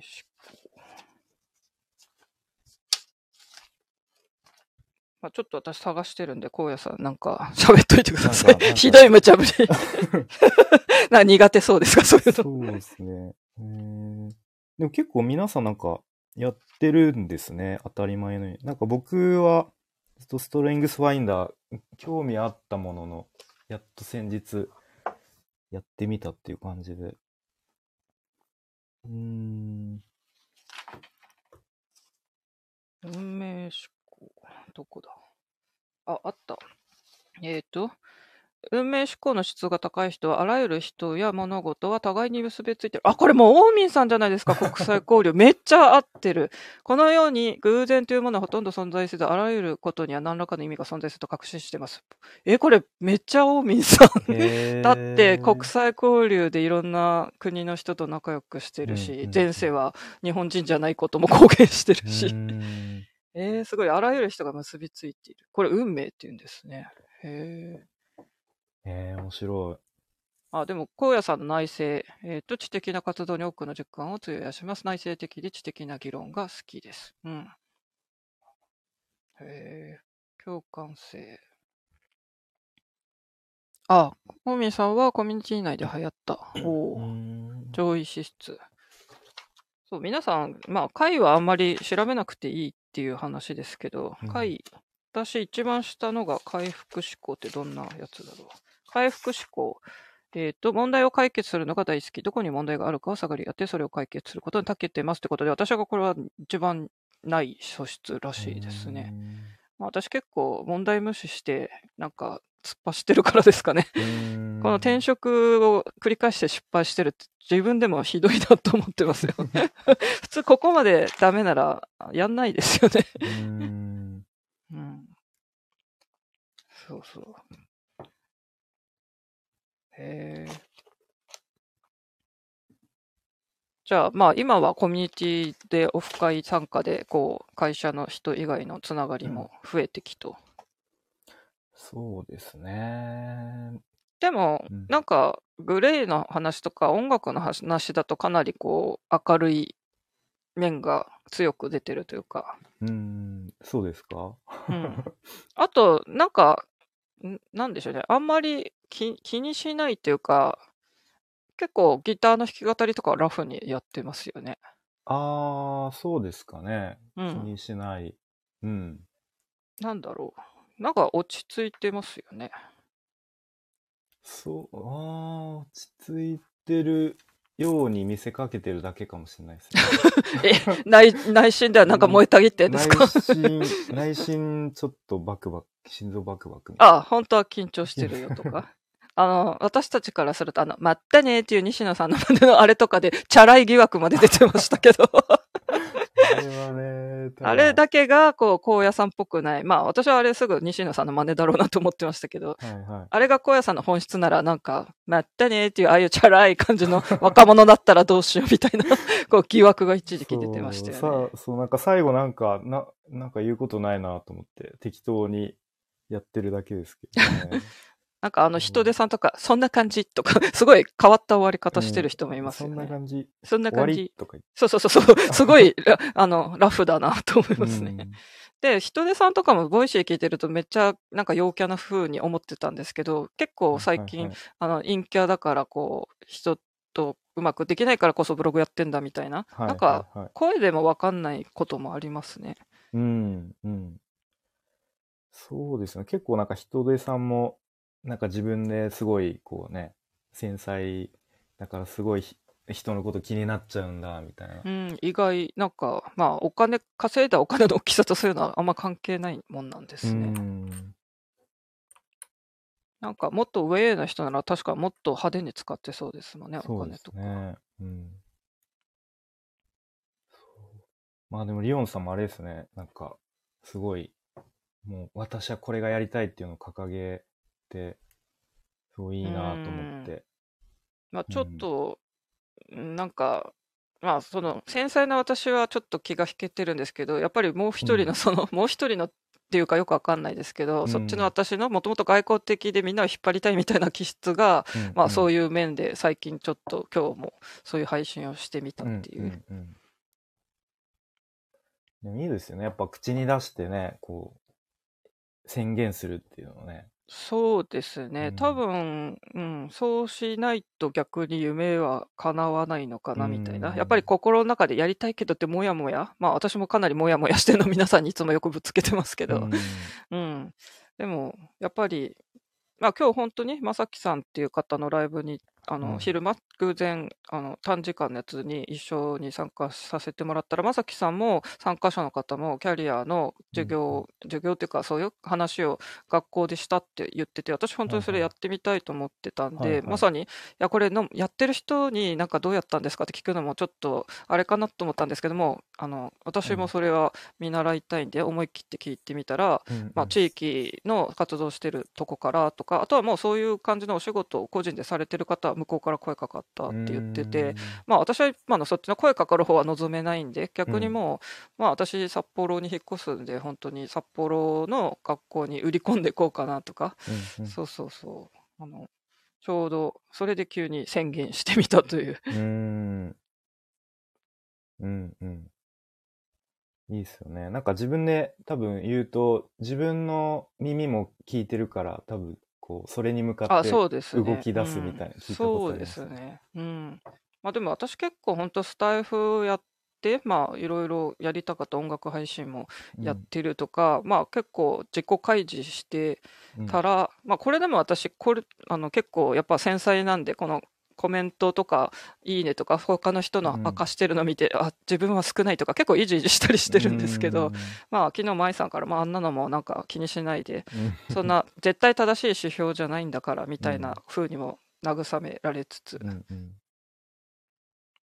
そうでも荒野さんのこの一人ボソボソとスタイフでやってきたっていう強さはどこからどこの素質から来たんでしょうね。内政とかがあるからできた技なんですかね。ああ。意外とどうなんですかね。ああ、多分内政じゃないですか。内政ですよねいや、うんだってこんなみんながキャッキャウフフやってる中よく他人のことを 全く気にせずよくど1年半ぐらい多分孤独にボソボソな感じでしたよねそうですねきっとすごいなかなかいないと思いますよこうん、だから多分自分の頭の中でこう、もやもやしてるのを、う、うん、なんかこう、整理して言語化したいんでしょうね。うん、常に。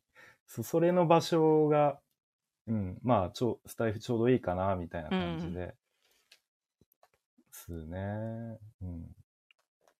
なんか孤独に耐えれるなら本当ポッドキャストもなんかそのチャンネル今のチャンネルじゃなくって別に、うんあまあ音楽絡んでるから別に立ち上げるのもありかもしれないですよ、うん荒野の人生なんちゃら なんちゃらとはいはいはい。どどういうジャンルを話すかわかんないですけどうーん。なるほどね。私もなんかいろんなこと最近つなげてはみたものの じゃあうんこれどうやって自分のそのやりたいことにつなげるのってちょっと広げすぎてるんでうんまとめて、なんか目的にこう近づけないとなという、そう、やりっぱなし。まあだから私にマネージャーみたいなが、のがとか言って、マネージャーみたいな人がついてたらうん本当に、いや、これはどういう戦略でこういうことをやり出したんですかとか、なんかキリッとこう言ってほしいような気もしますね。そうっすよね。そう、僕も、やっぱその辺が弱いですね。こう、うまく、これとこれは、その、目的のために逆算したら、こういう、なんかためにやってるみたいな、ちゃんと根拠があって、全部できてるわけじゃないんで、そう、それがね、ちゃんとなんか一つの軸で固まってると強いなって思いますけどね。うん。おだんだん皆さん、オーミーさん、ニューヨークから日本に戻ります。リュウさんはおやすみなさい。ということで、またビールマークが。じゃあ、ビールマークが気になりますね。血圧は大丈夫なんでしょうかという、きつい口調で体を心配する。でも、リュウさんは、あの、本が今、Kindle 本がすごい、あの、いろんなカテゴリーで1位を取ってるという、華々しいご活躍。ねすごいですよね。にそう、Kindle も、私、Kindle 本すら書きかけてるし、もう何やってんブログも書きかけて止まってるし、もうひどい、ひどい。いですよ。とっちらかりすぎ。まあ、とっちらかりの先輩のリュウさんはなんだかんだ全部つなげてるから、そう、見習わなきゃいけない。だいずれなんかつながるんでしょうね、どっかで。うん、そうそう、リュウさんは配信で前、そう、うん収集しますよっておっしゃってましたけど、ううんん、うんこれ本当につながるのかなって、まだ今はちょっと疑心暗鬼ですけど、ううん。んまあでも、つなげないと、ちょっと本当にダメですね。つながる、つながそうだることでしょ最近聞いてませんでしたが、ポートフォリオはおいか、おいかがっておをつけないんですよいかがでしょう。うか？そうなんですよ。なんかその辺も僕も結構 とっちらかりやすいんで、ええ。そう、今ちょっと寝かして、なんか、寝かして、あれ、ね。なんか順調にいいとこまでいろんな人にフィードバックをもらって、トッあそうなんですプページがまでは私は聞きましたけど、報告を。そうそうそう で、あれ、その後、なんで止まってんですか？なんでですか？やっぱつ、突っ込む。なんで止まってんですか？なんでブログとか他のとこ行ったんですか？私、人のことを差し置いて、あの、私はそういうマルチポテンシャライトでもうあちこちやっちゃうタイプなんでしゃあないんですけど、多分、荒野さん普通、普通のタイプだと思うんで、なぜそこで、あの、ポートフォリオを仕上げないんですかと、やたらと攻め立てて みます。そうそうそう。で、一回ね、あのー前、前入ってたスクールの講師の人にポート、えーっと、フィードバックもらう予定で、まあなんかちょっと今ね、忙しいので、うん、まあなんかそれを理由にして寝かせてますね。でで、も、それがないと動かないもんなんですか？ナイトってポートフォリオがあ、その、ポあの、その、フィードバックがないあ、他に自分だけでこう改善できる作業をするとかって、人のことは本当に何でも言えますよね。はいはい。まあなんか。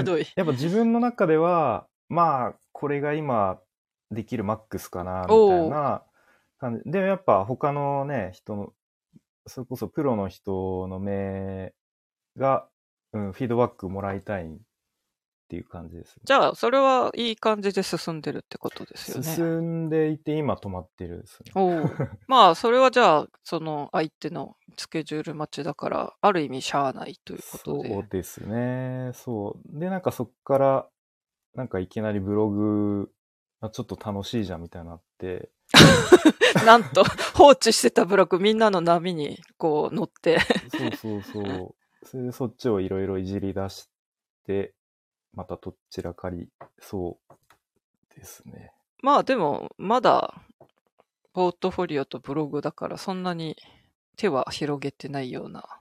そうですねやっぱね、なんやかんやいろいろ考えると結局ポートフォリオがあるとないとでは全然、なんか、うん、違ってくるんで、そうですね。なんかこういう仕事してますっていうので、特にデザインとかならやっぱりこれうん。を見てくださいって言えるものがないと難しいですもんね。そうそうそう。なんで、いろいろ考えた末、あ末っていうか、考えて、まあ、結局ポートフォリオを最優先にやれよっていうことになるんですよね。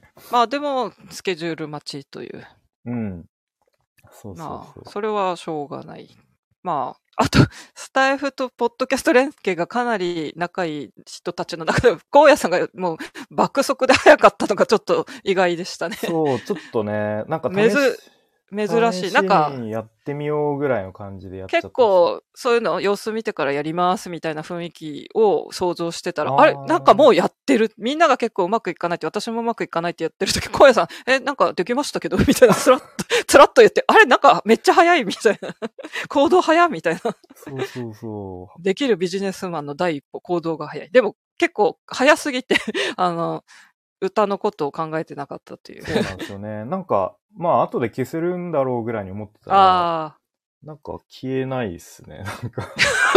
なんか、こ、ここは結構意外でしたね。なんか、もうちょっと著作権のこととか、なんか考えそうなタイプだと思ってたんですけど。そうそうなんか、そう、簡単に連携オンオフぐらいで、あの、消せんのかなと思ってたら、意外にめんどくさかったから。ここは意外な行動力と仕事の速さが珍しく、こう、誰よりも早く。うんなんで、まあ、もういいやと思って放置してますけどね。まあ、私も一曲流れっぱなしのとかあるんで、私もそれはもう、とりあえず置いといて、みたいな様子見ですね。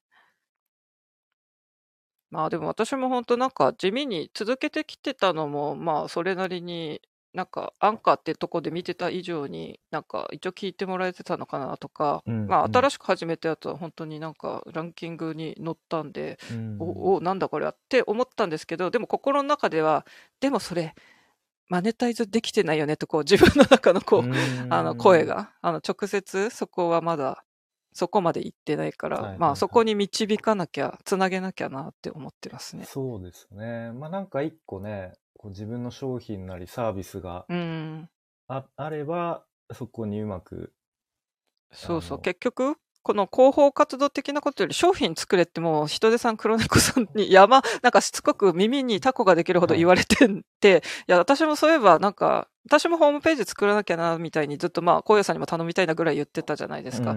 まあでもその前に本当に商品ないと、なんか、体裁だけ整えて何あなたはサービス出すんですかっていうと、うん、そこで止まっちゃってんな、みたいな。そう、サービス。僕もそうなんですよね。いろいろなんか発信はしてるものの、うん、そう、結局 商品とかサービスがないので、うん、そう、まあ、その、ココンビニを構えたものの中に入ったら何もないみたいな。スカスカ、スカスカ。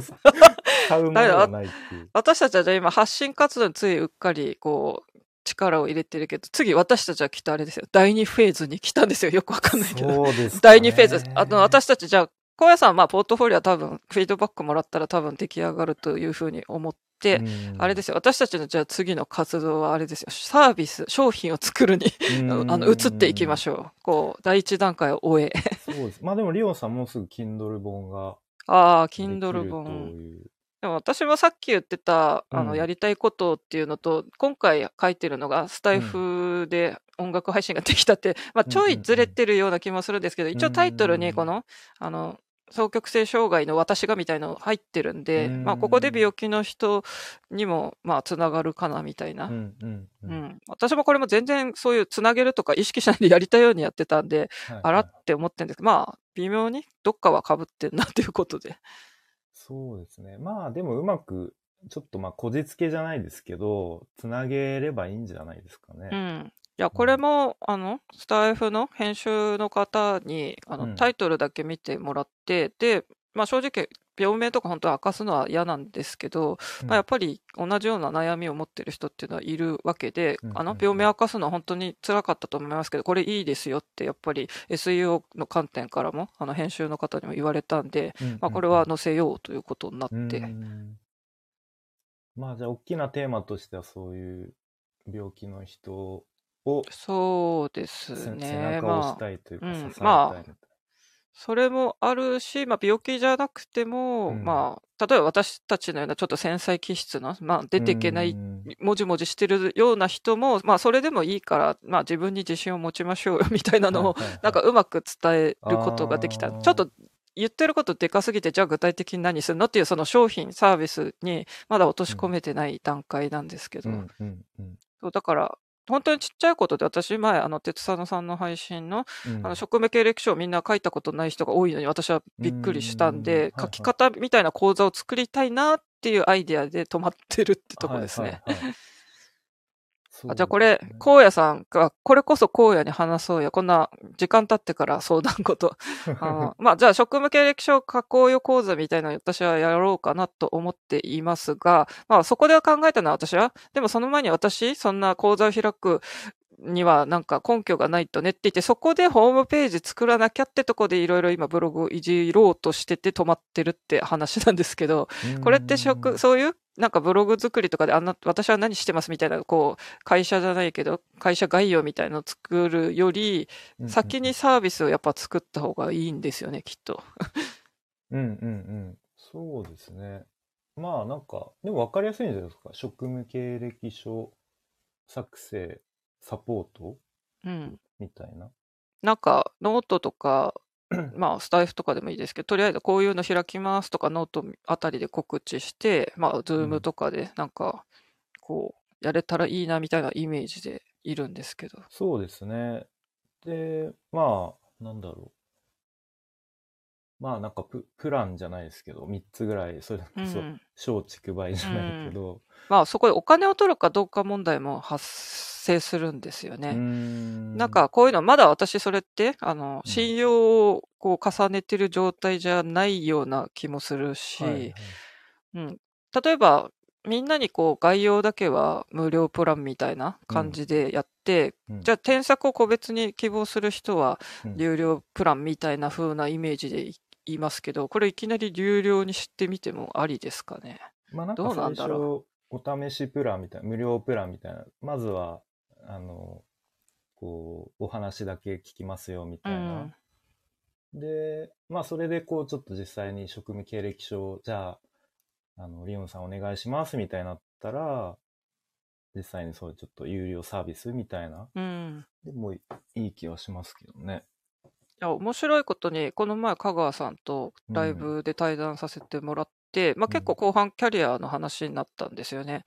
で、まあお互いをこうキャリコンするみたいな雰囲気になって、はいはい。で、私、次回は、あの、香川さんが職務経歴書を、あのう、ん。資料を送ってくださって、それを私がキャリコン的にこう、うんあのうん。うんやるみたいな、まさに私がこれからやろうとしてることの、本当に他人のそんな経歴を預かるみたいな偶然、うんラッキーなことが、まあ、あったんで、はいはいはい。あそういうふうに本当に、あの、まあ、預かる以上は有料とかの方がありかもしれないんですけど、まあ、うんこうやって本当になんか一から実績を作って、うんあの、やるのもありかな、みたいな。うんうんうん。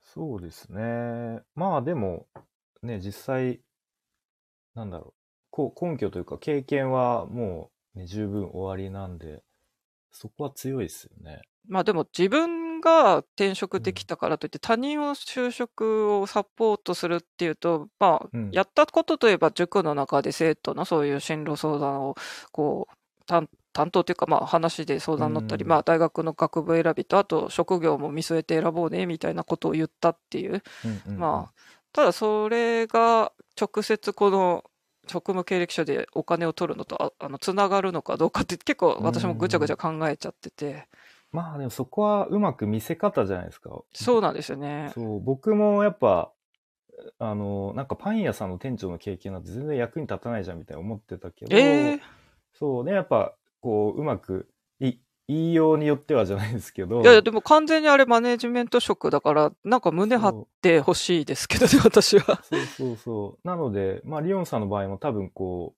う、いうまく見せ方を工夫すればすごくね、説得力あって、うん。うん。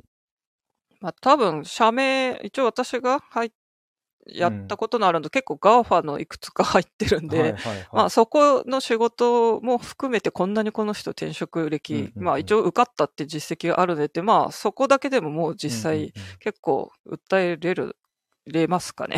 いや、めちゃめちゃ訴えれると思いますよ。Google マップ、Amazon は2回受かって、まあはい。1個は、1回は断ってて、もう1個はガチの正社員の、一応書類は取って面接まで行ったぐらいの、うん。あの結構 Amazon はなんかこう、積極的な人も求めてるのか、結構なんか相性が良くて何回も通ったみたいなとか、うんえっと、あと Apple のテクニカル系とかちょっとやってたりっていうんで、うんうん一応ここで Google、Amazon、Apple、あ、Amazon、そうですね。一応3つあるし、NTT とかリクルートとか、まあ結構有名どころ、あの、いろいろやってるかな、みたいな。うん。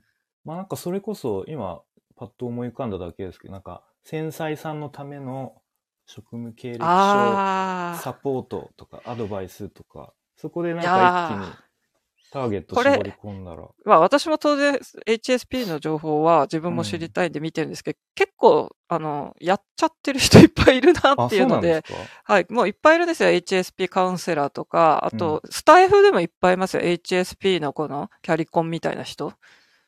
いるんですよ。うん。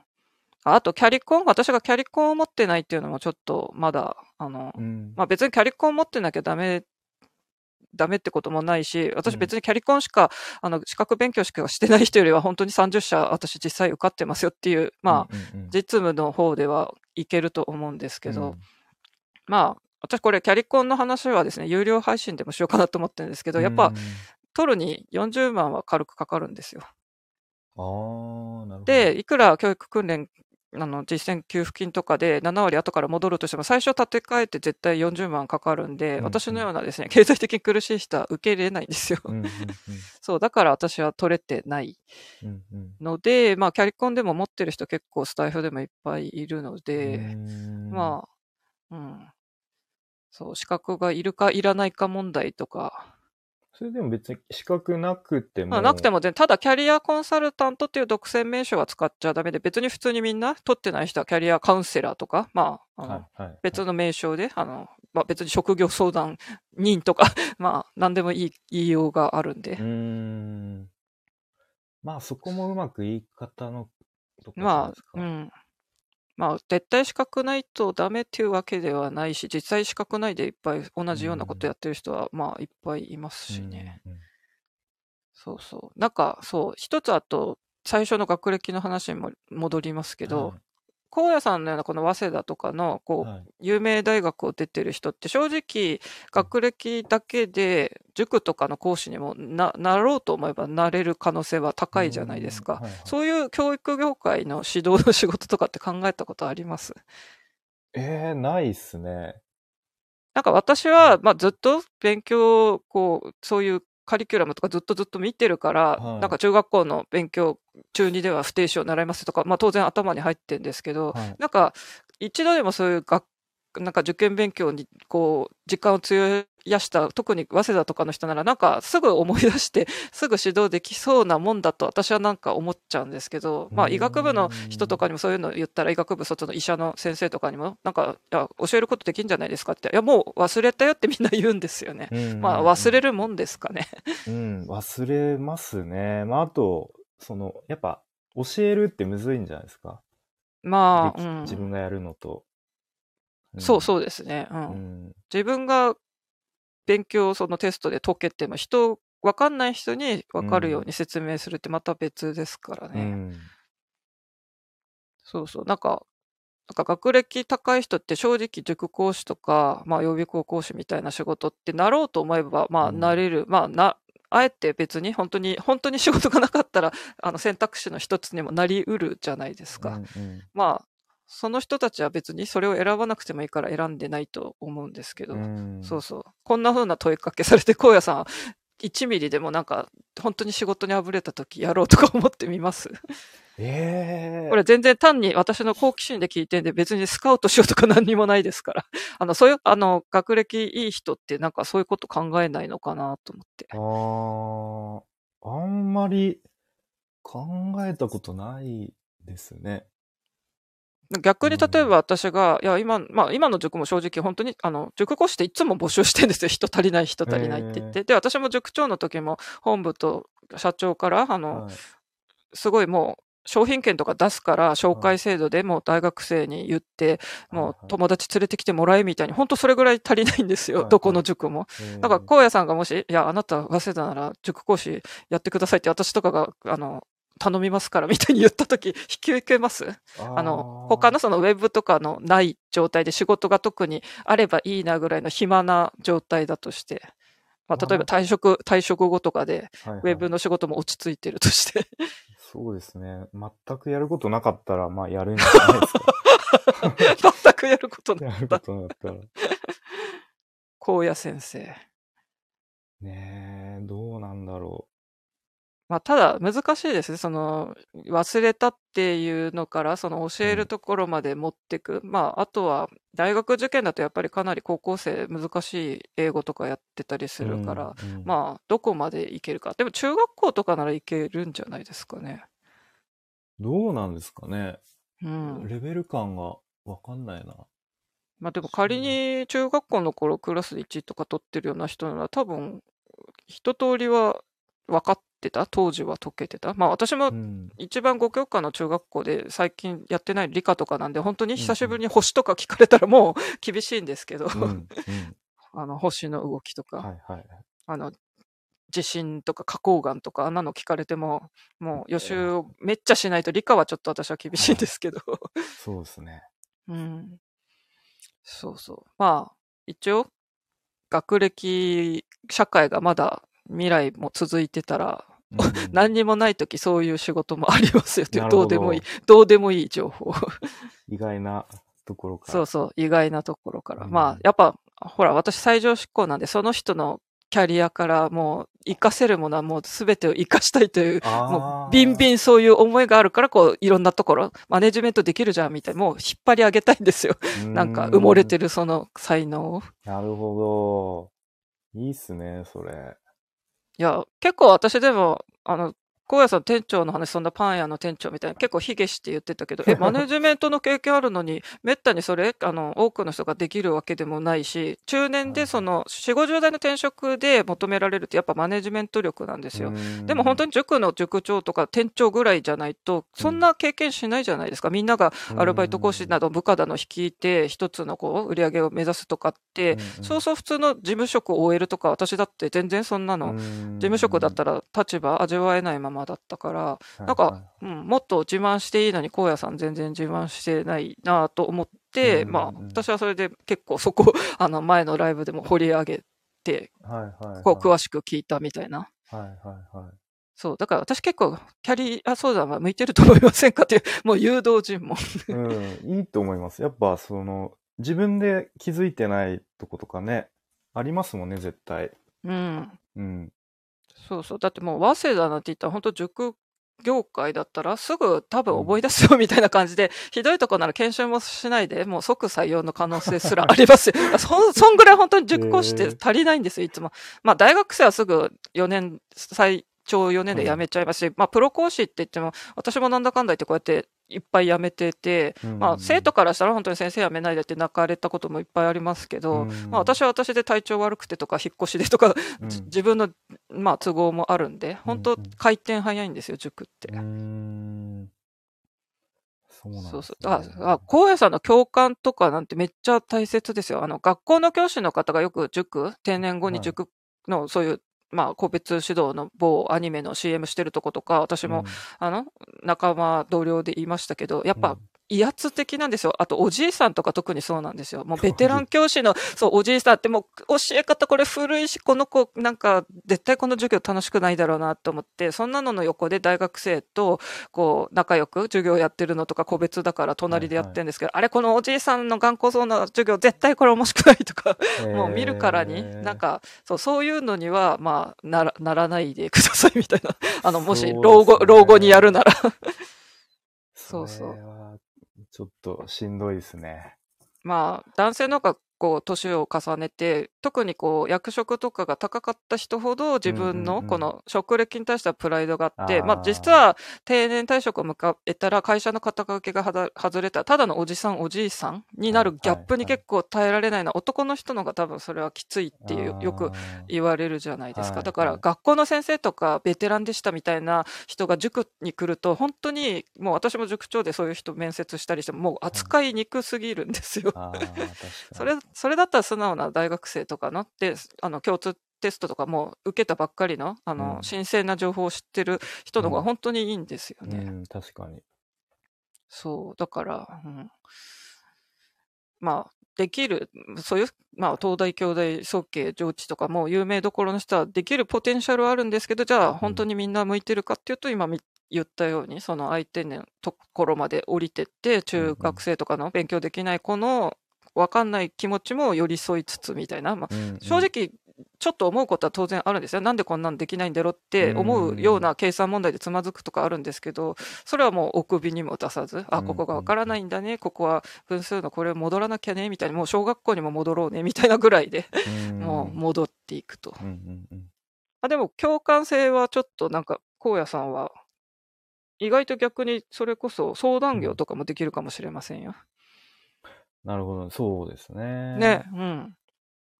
だからもう5つのこの、まあ、なんとなくこの陰キャですみたいにポジネガティブに捉えてたけど、荒野さんは荒野さんの活かせる、こう、パリピじゃないからこそ、こう、落ち着いて語り合えるみたいな、うんうん、もう実際この、公開じゃない荒野に話そうやは2人、はい、もう、限定 URL でやったということですし、うんはい、ね、そういう個別で話したいって思わせる、こう、なんか人徳があるんですよ、きっと。そうですね。それうまく伸ばしたいですね。うん。まあだから私はもうその人の向いてないことに無理やり頑張るような努力より向いてるのを伸ばせて本当に最上志向のトップなんで一位資質なんで本当にそういうタイプだから自分のことも自分の持ってるのをもうとにかく生かしたいって思いがめっちゃ強いんですよ。うんいやー、それ、そう、いいですね。僕は結構それがないんでね、羨ましいですね。うん。まあだから、あの、補佐役お願いします。補佐役、そう。縁の下の力持ち、ね、ポジション。あれですかね。じゃあ、漫画のタイプで言ったら、配給の本当に縁の下くんみたいな感じですかね。まあ、縁の下くんでも部長になるんですけどね。あの、配給、配給ネタわかんなかったらごめんなさい。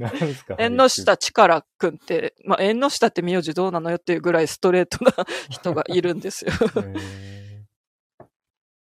まあ、うん。みんな5つのいろんな資質、素質が活かせるといいねと。そうですね。うん。まあ、あの、結局、1時間と決めたものの2時間近くくっちゃべってしまいましたが。まあでも、聞く人は聞いてくれるので、別に再生回数そんな、あの、取ろうっていう風でもないと思うんで、そうですね。ライブアーカイブで。うん。とりあえず、なんか、まずい発言とかなかったと思うんで。うん、ないと思うんで、そう。このまま、そのまま、あの、保存して公開みたいなのに押せば、結構すぐポッと上がりますしね。はい。じゃあ、このまま公開しちゃいますね。ちなみに、どれぐらい潜ってる人とかいるんですか、あー、潜ってる？これは、あ、後でこっそり教えてくださっても。そうですね。あ、でも10、一応2桁いる。これでもあれか、右側の数字はる累計というか、いや、右が多分、まあ、潜ってる人だと思いますよ。うん。17名。お、結構いる。い意外なことに。ちょっと最初の話があまりにちょっと、あの、皆さんには全く面白くない話だそうですね。と思うんでちょっと最初の早稲田のあたりカットしてもいいかもしれないですね。あそこ私たちもかなり硬い口調で、まあなんか、あの、すごい硬い就職面接ぐらいの勢いで、ね、二人でこう、何の勉強しましたかとかやってるんで、うんあれ、多分全然重要ないですよね。あ、大見さんまた戻ってきてたんですね。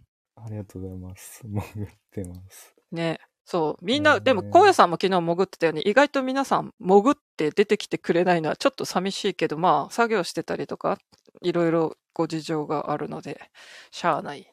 来てくれただけありがとうっていう感じですよね。うんうん。まあ、あの、カットするのも時間かかるんで、まあ、あの、最初は面白くないかもみたいな正し書きつけて、途中からストレングスファインダーとかキャリアの話で盛り上がりましたみたいなことね。書いとけば、まあ、そのまま出しても別にいいいいんじゃないでしょうか。うん。いやー、なんか、うん、本当私がそう、今日胸を張ってなんか堂々とやりたいみたいな宣言したことをなんか本当に、まあ株式会社とかちょっとお金もかかりますけど、そういうの立ち上げて私が代表みたいになったら本当荒野さんを、あの、いや、サブマネージャーとかどうですかみたいにスカウト、スカウトスカウトしたいですね。だってウェブもつ、ウェブも作れるし、はい、まあ私がこういう暴走タイプの、あの、そう、暴走、なんかあれやりたい、これやりたいって勝手にどんどん広げちゃうタイプなんで、はいそこ、いや、でも予算ないですよね とか、なんか冷静に、なんか絶対もう冷静じゃないですか。はい。え、なんでそれやるんですか？とか結構ズバッと切ってくれそうな、なるほど。そう、参謀タイプですよね。はいまあ私たちがやりたいことが一致するかは謎ですけど。えー、最初の尋尋問って言われてますよ。いや、ちょっとあれはですね、尋問っぽかったですよね。私も、うん、なんか、ここでグレーとかの話をしたらよっぽど盛り上がるんだろうけど、なんか、とりあえず聞きたいから聞いてるけど、うん、面白くないだろうなと思いつつ。いや、まあでも、なかなかでも、早稲田の人の受験勉強ってあんま聞く機会ないと思うんですけどね。ねえ、まあでもなんかやっぱ時代が変わってるから、ねうん。まあでもやることって結局は学校の授業を全部理解して、まあうんプラスアルファ塾とかのそういう先生の力も借りてみたいな、そんな、そこまで全部がうん変わってはいないじゃないですか。結局はやるべき時期に、その3年生とか夏から、まあ本当に集中しはいてはい受験に向けて、もう夢に向かって学部に向かってみたいなはい。感じだから、うん。そうそう。まあ、単語帳とかなんか使ってるのが私も知ってるのだとあれですけど、まさかの単語帳燃やせ、燃やせ先生だったというですね。そうあれは結構面白かったです。なんか受験終わった後も、その、うん。あの、同じ塾塾の、まあ僕らと一緒に受受ええ講生、受講生とその英語の先生で飲みに行ったりして、おお。なんかすごい仲良かったですよね。え、それって大学生になってからも？えーっと、いや、まあ一回だけですね。ああ。うん。まあでもね、大学生に晴れてなったんだしと。うんまあ、いいですよね。まあでも最後の、その最後の期間単語っていうのは、これは、うん、私もうん同じ塾講師としては、うん、すごい、ありありうんなんか、ホリエモンか誰か言ってた気がするんですけど、あんなんか受験勉強なんか英語、英単語全部覚えりゃいいんだよみたいな感じでまあ確かに極端だけど、まあそういうことだよなと思いましたけどね。なんだかんだ私もなんかどうやって英語を勉強するんだって自分も指導と自分が勉強してる身と、本当に効果的な英語学習法とか山のように本読んできましたけど、うんまあ結構やっぱ単語、語彙は絶対はい、語彙があればあるほど読める。まあ正直うん単語でつ文ってなってるじゃないですか。はいはいだからはい。単語の意味が分かったら、そりゃ文法分からなくてもなんかぶつ切りだけど、一応分かるよねっていう、うんまあ、それも分かるんですけど、私も本当今、英検1級とかの単語とか覚えようとしても、まあ難しすぎて、本当苦痛ですよ、苦行ですよ。副業。苦行。そう。そうそう。あと、荒野さんは、あの、TOEIC とかそういう英検とかの英語学習にはどうなんですか？力を入れたりはしない。なんか一時期、そう、 TOEIC、なんか頑張ってる時期ありましたね。2回受けて、マックスでも635とかだったかな。そっか。早稲田生でうんも少し時間が経つと。そうですね。なんか、やっぱあれも結構、なんだろう、こ攻略というか、あるじゃないですか。まあ、結、構テクニックが必要なんですよね。あの、そして、TOEIC と私は最近の共通テストの英語が結構同じ傾向になっちゃって、いや、これ情報処理のことばっかりやるようになったけど、なんか発音アクセント問題みたいなの全く消えて、文法問題も、うんうんうん。あの単独で出なくなって、いや、うん。長文読解とか、こう、いろんな掲示物とかメールとかを読み解くないけど、本当に速さ競いで、なんかこれ英語なのかなみたいな。私はまあ、 TOEIC の問題好きじゃない。それなら、あの、古典的な英検受けてほしいってタイプなんで、ーんそう、なんかあの、共通テストがそういう傾向に変わったのは、ちょっと、うーん、みたいな。ああ、そうです。もう、とにかくなんかスピードみたいなそうそうそう。もうテクニックを活かして早く読めみたいな。はいはいはいこの情報はいらないみたいな。なんかこれ、もうトーイックじゃんみたいな。ああ。そう。そうななんか、そう、私もトーイックの時は、あの、あれですよ。キム・イクフンのなんちゃらテクニックとかそういうのも読んだりして。そうテクニック知らないと、本当あれですよね。うん。なんで、そう、普通になんか何もテクニック、なんだろう、戦略なしでぶつかったら、単純に時間なくうなって。んね、本当塗り絵になりますよそ。うそうそうそうそう。もう、鉛筆転がす暇もないから、もうとにかく塗りつぶせ、みたいな。そうそう TOEIC 微妙ですね。でも日本は本当 TOEIC 至上主義だから、英検とかよりももう TOEIC がちょっと得点高いと、もう、うこう、VV と言わせられるという。でも、うんスピーキングも、ライティングもないので、なぜ TOEIC がこんなに？まあ多分日本、韓国と日本だけなんですけどね、この TOEIC 熱がああ、。そうなんですね。うん。だって外国って本当 TOEFL とか IELTS が主流ですし、うんそうそう。だから日本の英語もガラパゴスしているというですね 急にまたヘビーな話に。まあ、その辺もなんか、とビビジネス臭がしますけどね。まあ、まあさっき言ったキャリコンの資格もそうですけど、英検協会とかうん資格の協会って結局ビジネスなんですよね。そうです受講料、まあ言葉悪いまあ、あの、受講料をたくさんいただいて、そういう資格、まあ、日本ではそれは本当通じるんですけどね。いや、でもキャリコン40万高いと思いませんか？40万。そう、40万。か最初にそれを、まあ、分割とかで払える人はいけるかもしれませんけど、うんまあ、そして後から7割戻ってきたら結構戻ってくるかもしれないけど、最初はその3、40万かかかるんですよ、どうしても。キャリコンはですね。。まあ、あの、その上の技能士になるとまたちょっと異なるという、なんか本当ちょっと変な資格なんですよ。うそう。まあそこは、あの、なんか別に私は自分でこう、結構マル秘な 話なんで、有料とかで限定で配信してみたいと思います。うんうん私のあの2年ボソボソやってるポッドキャストで一う番ん再生回数多いの、実はそのキャリコンの話なんですよ。へ だから結構興味持ってる人はいるみたいですーね、キャリコン。うんうんうんいいですね。まあ、まあでも、荒野さんも、なんか、どうなんでしょうね。スタイフで話してる人、この前の香川さんもお互いキャリア相談っぽくなったし、結構荒野さんも、なんかそっちも、塾講師とかより普通に相談業とかいけるかもしれないですよね。うーん。いけますかね。うん、なんか、あの、本当カウンセリングの講習でも、特にやっぱり、まあさっきも言いましたけど、年をこう重ねた男性とか、特にうんクライアントがこう、こうでしたって、まあ悩みを悩みとかこう言った時に、いや、これこうですよねって、もう、ひろゆきみたいに、本当に、なんか自分の意見でもう否定したりしだすんですよ。で、私たち 周りの生徒も先生も、あっちゃーみたいな、それダメじゃんみたいな、それはあなたの意見ですよねって、本当にこっちが、もう、それ一番やっちゃダメなやつって言って、もう、傾聴どころか自分の意見を押し付けるっていうのを、特にやっぱり、なんか70代の男性が来てたんですけど、はい。まあ、その傾向がその人すごい強くって、へーそう、それを考えたら多分、荒野さんそんな高圧的に人の意見、なんか、あの、丸、丸と否定して、はいなんか、こうじゃないですかみたいに威圧的にきっとやらない気がするんですよねあー。それはないなんか。うん。そう、共感性はかなりこの相談業、あの、いろんな相談業ありますけど、うんうんうんいけるんじゃないですかね。ね、新たなまた。そっちも視野に入れつつ。ね。まあでも、それは荒野さんがこれからやる店舗、カフェを開く人の相談、うんコンサルタントって、まあはっきりそこで活かせますもんね。まあ、まさにそうですね。うん。うん。まあでもそれとは別にもっと人生全般のこのまさに荒野に話そうやを仕事にしてもいいわけですよね。ねあの何にもしないレンタルの人じゃないですけど。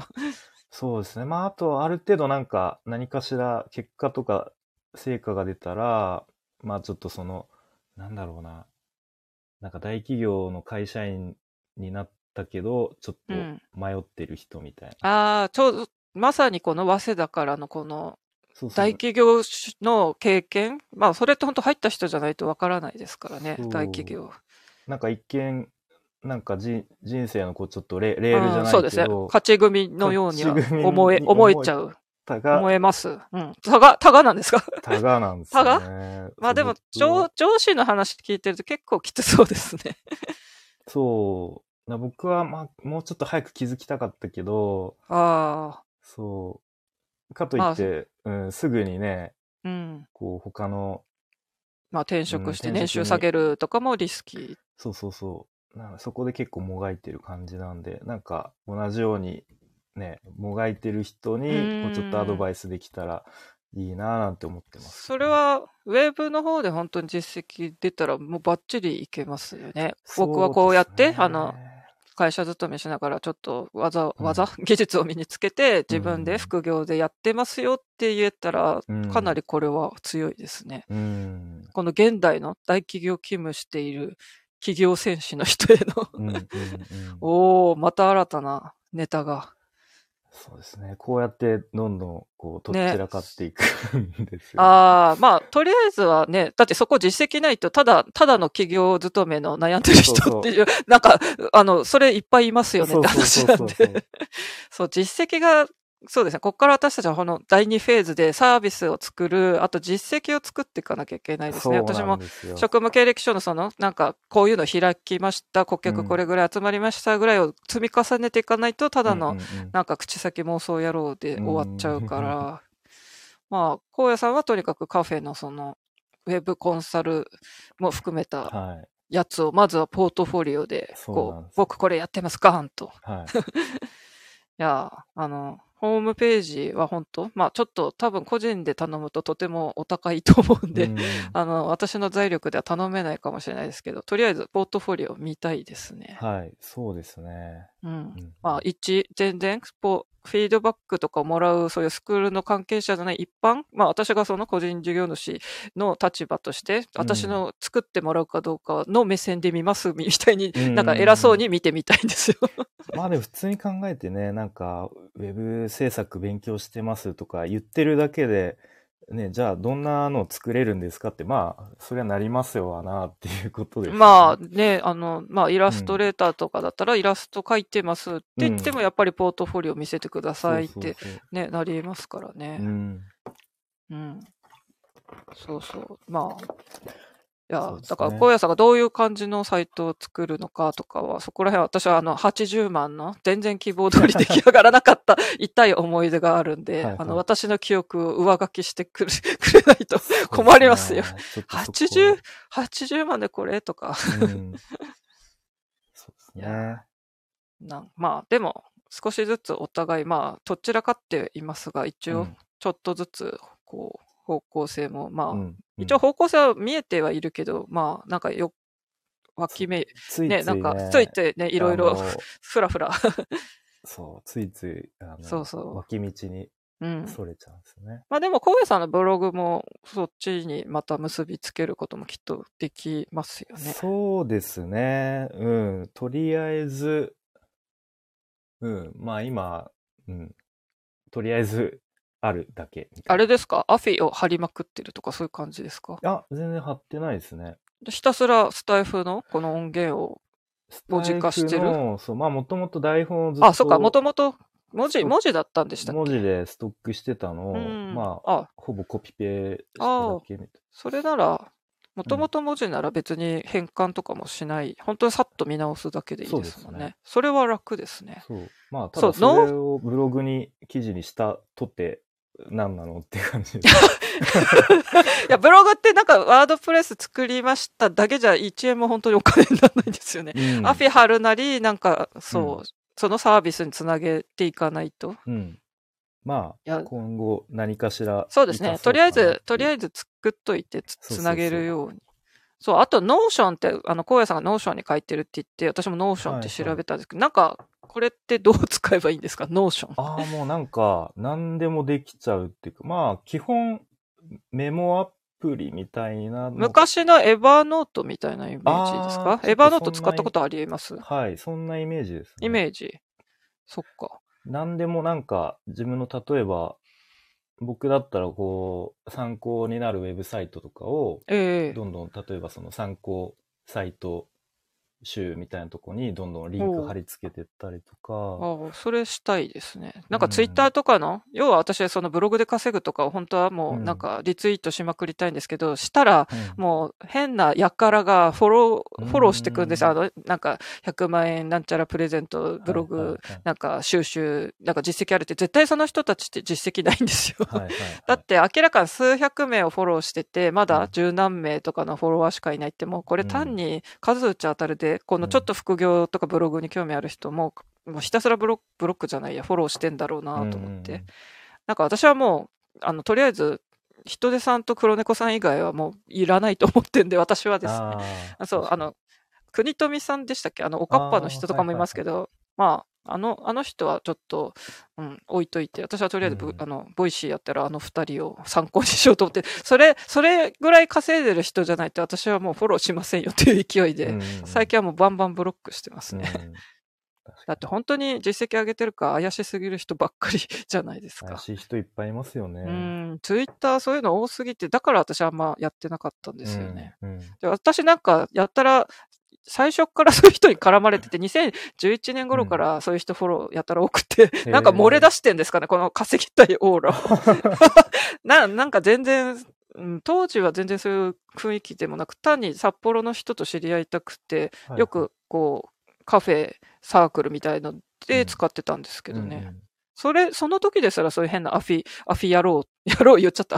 アフィな人たちとかがやたらこうフォローしてくるから、それで、まあツイッターめんどくさいと思って放置してたんですよね。んまあ、そういうのが、なんか、流行ってたのかもしれないですね。ああ、荒野さんは逆にウェブの話とか専門的にしてるから変な人は寄ってこないですか？ツイッター。ああ、来ますよ、いっぱい。あ、来ますやっぱそうり。。まあ僕もなんか、こう、プロフィールで、なんか会社に頼らずみたいなあ。はい。副業、そうで。すね。副業系はいっぱい来ますよ。ああ、そっか。ちょっとでもそういうことを書いたり、リツイートすると、まあよく皆さん鍵つけて やってきますね。そう。ねえそっか、みんな来てるんですね。そっか。じゃあ私たちは今第2フェーズに立ったということで、サービス作りと、もう一個なんか言いましたよね。あ、実績作り。結構ここきついですね。集客含め。そうですね。ここ、そここ、ここができないと個人で稼ぐって厳しいですうね。んうん。まあ、スタイフにはすでに成功されてる方もたくさん、自営フリーランスの方もいるので、うん。いろいろ参考にしつつ、そうですね。まあなんとかそこの高い壁をここ、ここ登、りたいですね。壁ですね。あれ、ミスチルのあの曲テーマ ソングですね。高ければ高い方が終わりなき旅、テーマソング。第2フェーズのテーマソング。ここで急に、性のナイフが胸を刺すとかやっちゃダメいですね。やー、胸刺しちゃったらダメですね。グレーでそういう自己啓発的な、こう、グレーってそういうのあります？あーありますね。割と。意外とある。る。2000結構、うん拓郎さんってロマンチックなのとかが多いけど、結構あ。の、テル、テル作詞作曲曲は。あ、テル、テルそういうのやってんですか？結構割と最近ここ数年で急に目覚めて。拓郎だけじゃなく。そう、本当テルはもう根っからのあの、ん？あの、明るいキャラなんで、へえなんか、夢、夢見ていこうぜ。ジャンプのキャラみたいな。そう、本当そういう、へえまさに歌もそういう感じなんで。へえ意外とじゃあ、グ、テルの作詞作曲の曲をチェックしたら、こう、終わりなき旅みたいなのがいっぱいありそう。ですね なるほど。それがいつぐらい ?2000? うん、最近ですか？2014、15年あたりから、へえそういう曲出し始めましたね。そうあれシャッター、シャッタースピーシャドのなんちゃらッタースピードはジローかな。あ、確かそう、ジローファン、なんか私が知ってるグレーファンってほとんどみんなジローファンが多くて、え そう、ジローファンで今、急に思い浮かびます。そう、ビーズとあのグレーのジローが大好きっていう人と昔交流してたんー、ですよ。えそう、なぜかみんなジロー好き。ー、うんうん。僕も一時期もうジローに影響を受けまくねってたすごい、ジローんですよに影響を受けまくって、あれ、楽器も同じの買ったんでしたっけ？えっと、まあなんか、ちょっとジローモデルの安い版みたいなの。あ、そんなのあるんですか？ジロー。あ、でもあれですね、松本さんのレスポールの、うんまあ、レスポールに似たのってあるんですか？安い版。ああ、そう、そんな感じね、そんな感じの。そまあでも、人気がやっぱりある。う。うん。ねそっか、まあ、でも、ライブで弾けたり、実際演奏披露するぐらいの、まあそういう面もあるので、うん。まあ、弾けるときは弾けるということで、ということで。あの、第2フェーズはちょっと辛いですが、まあ、第1テーマソングが終わりなき旅、第2テーマソングでちょっとジローの、あれですね、あの、弾き語って教えてくださいよ。この曲いいいいっすよ、うんみたいな。愛、夢、愛は関係ない。夢、夢、希望、金。金はないか。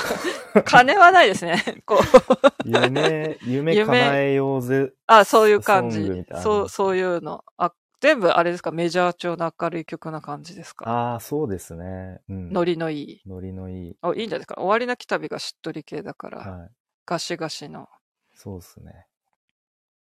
な、なんだっけ？まあの前、レビューの、レビューのレビューで、あの、何でしたっけ？あの、最初、英語で言ってるところが、あれ、ちょっと今思い出しちゃいました。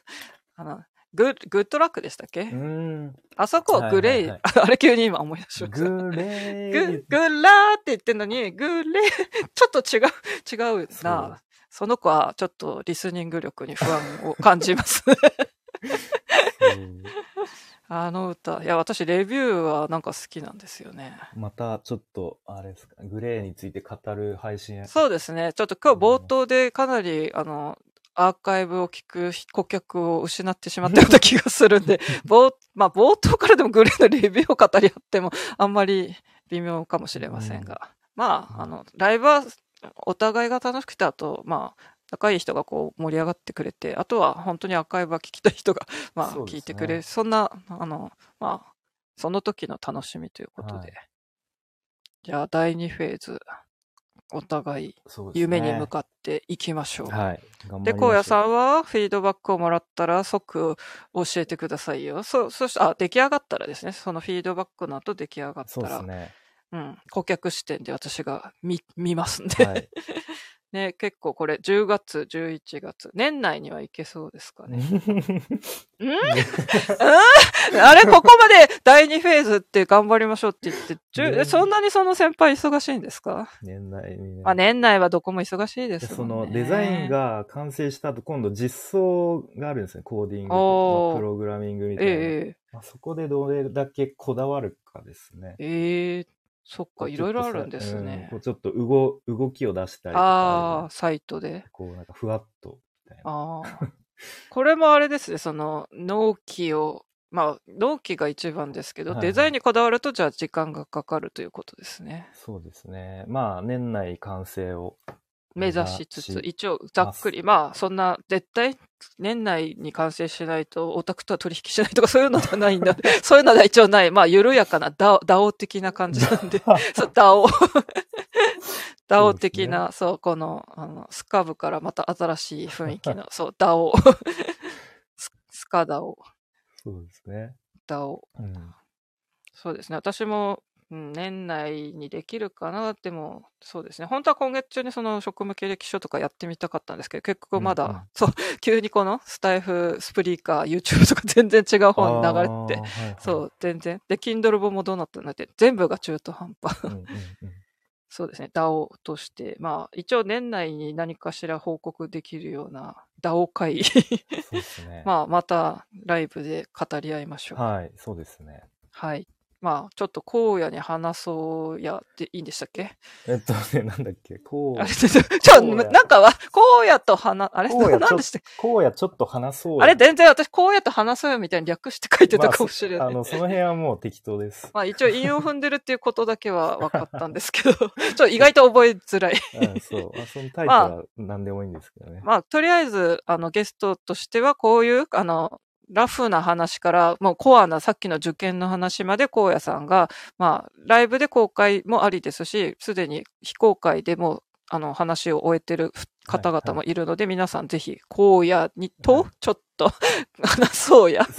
コーナーに。に、あの、レターなどで、どしどし、荒野さんの、あの、話を聞いてくれます。で、荒野さん多分、あの、話を聞く才能を私は今日開発、開発見つけたんで、そう、あの、発見したんで、私は最上志向が発見したので、あの、多分、皆さん、いい話し相手になりますよって、何の、何の宣伝。最後、宣伝でそう、宣伝で、やっぱ、あの、ライブ主催者の、こう、持ち上げて。はいじゃあ今日はありがとうございました。はい、ありがとうございました。はい。それでは皆さんおやすみなさい。おやすみなさい。失礼します。はい。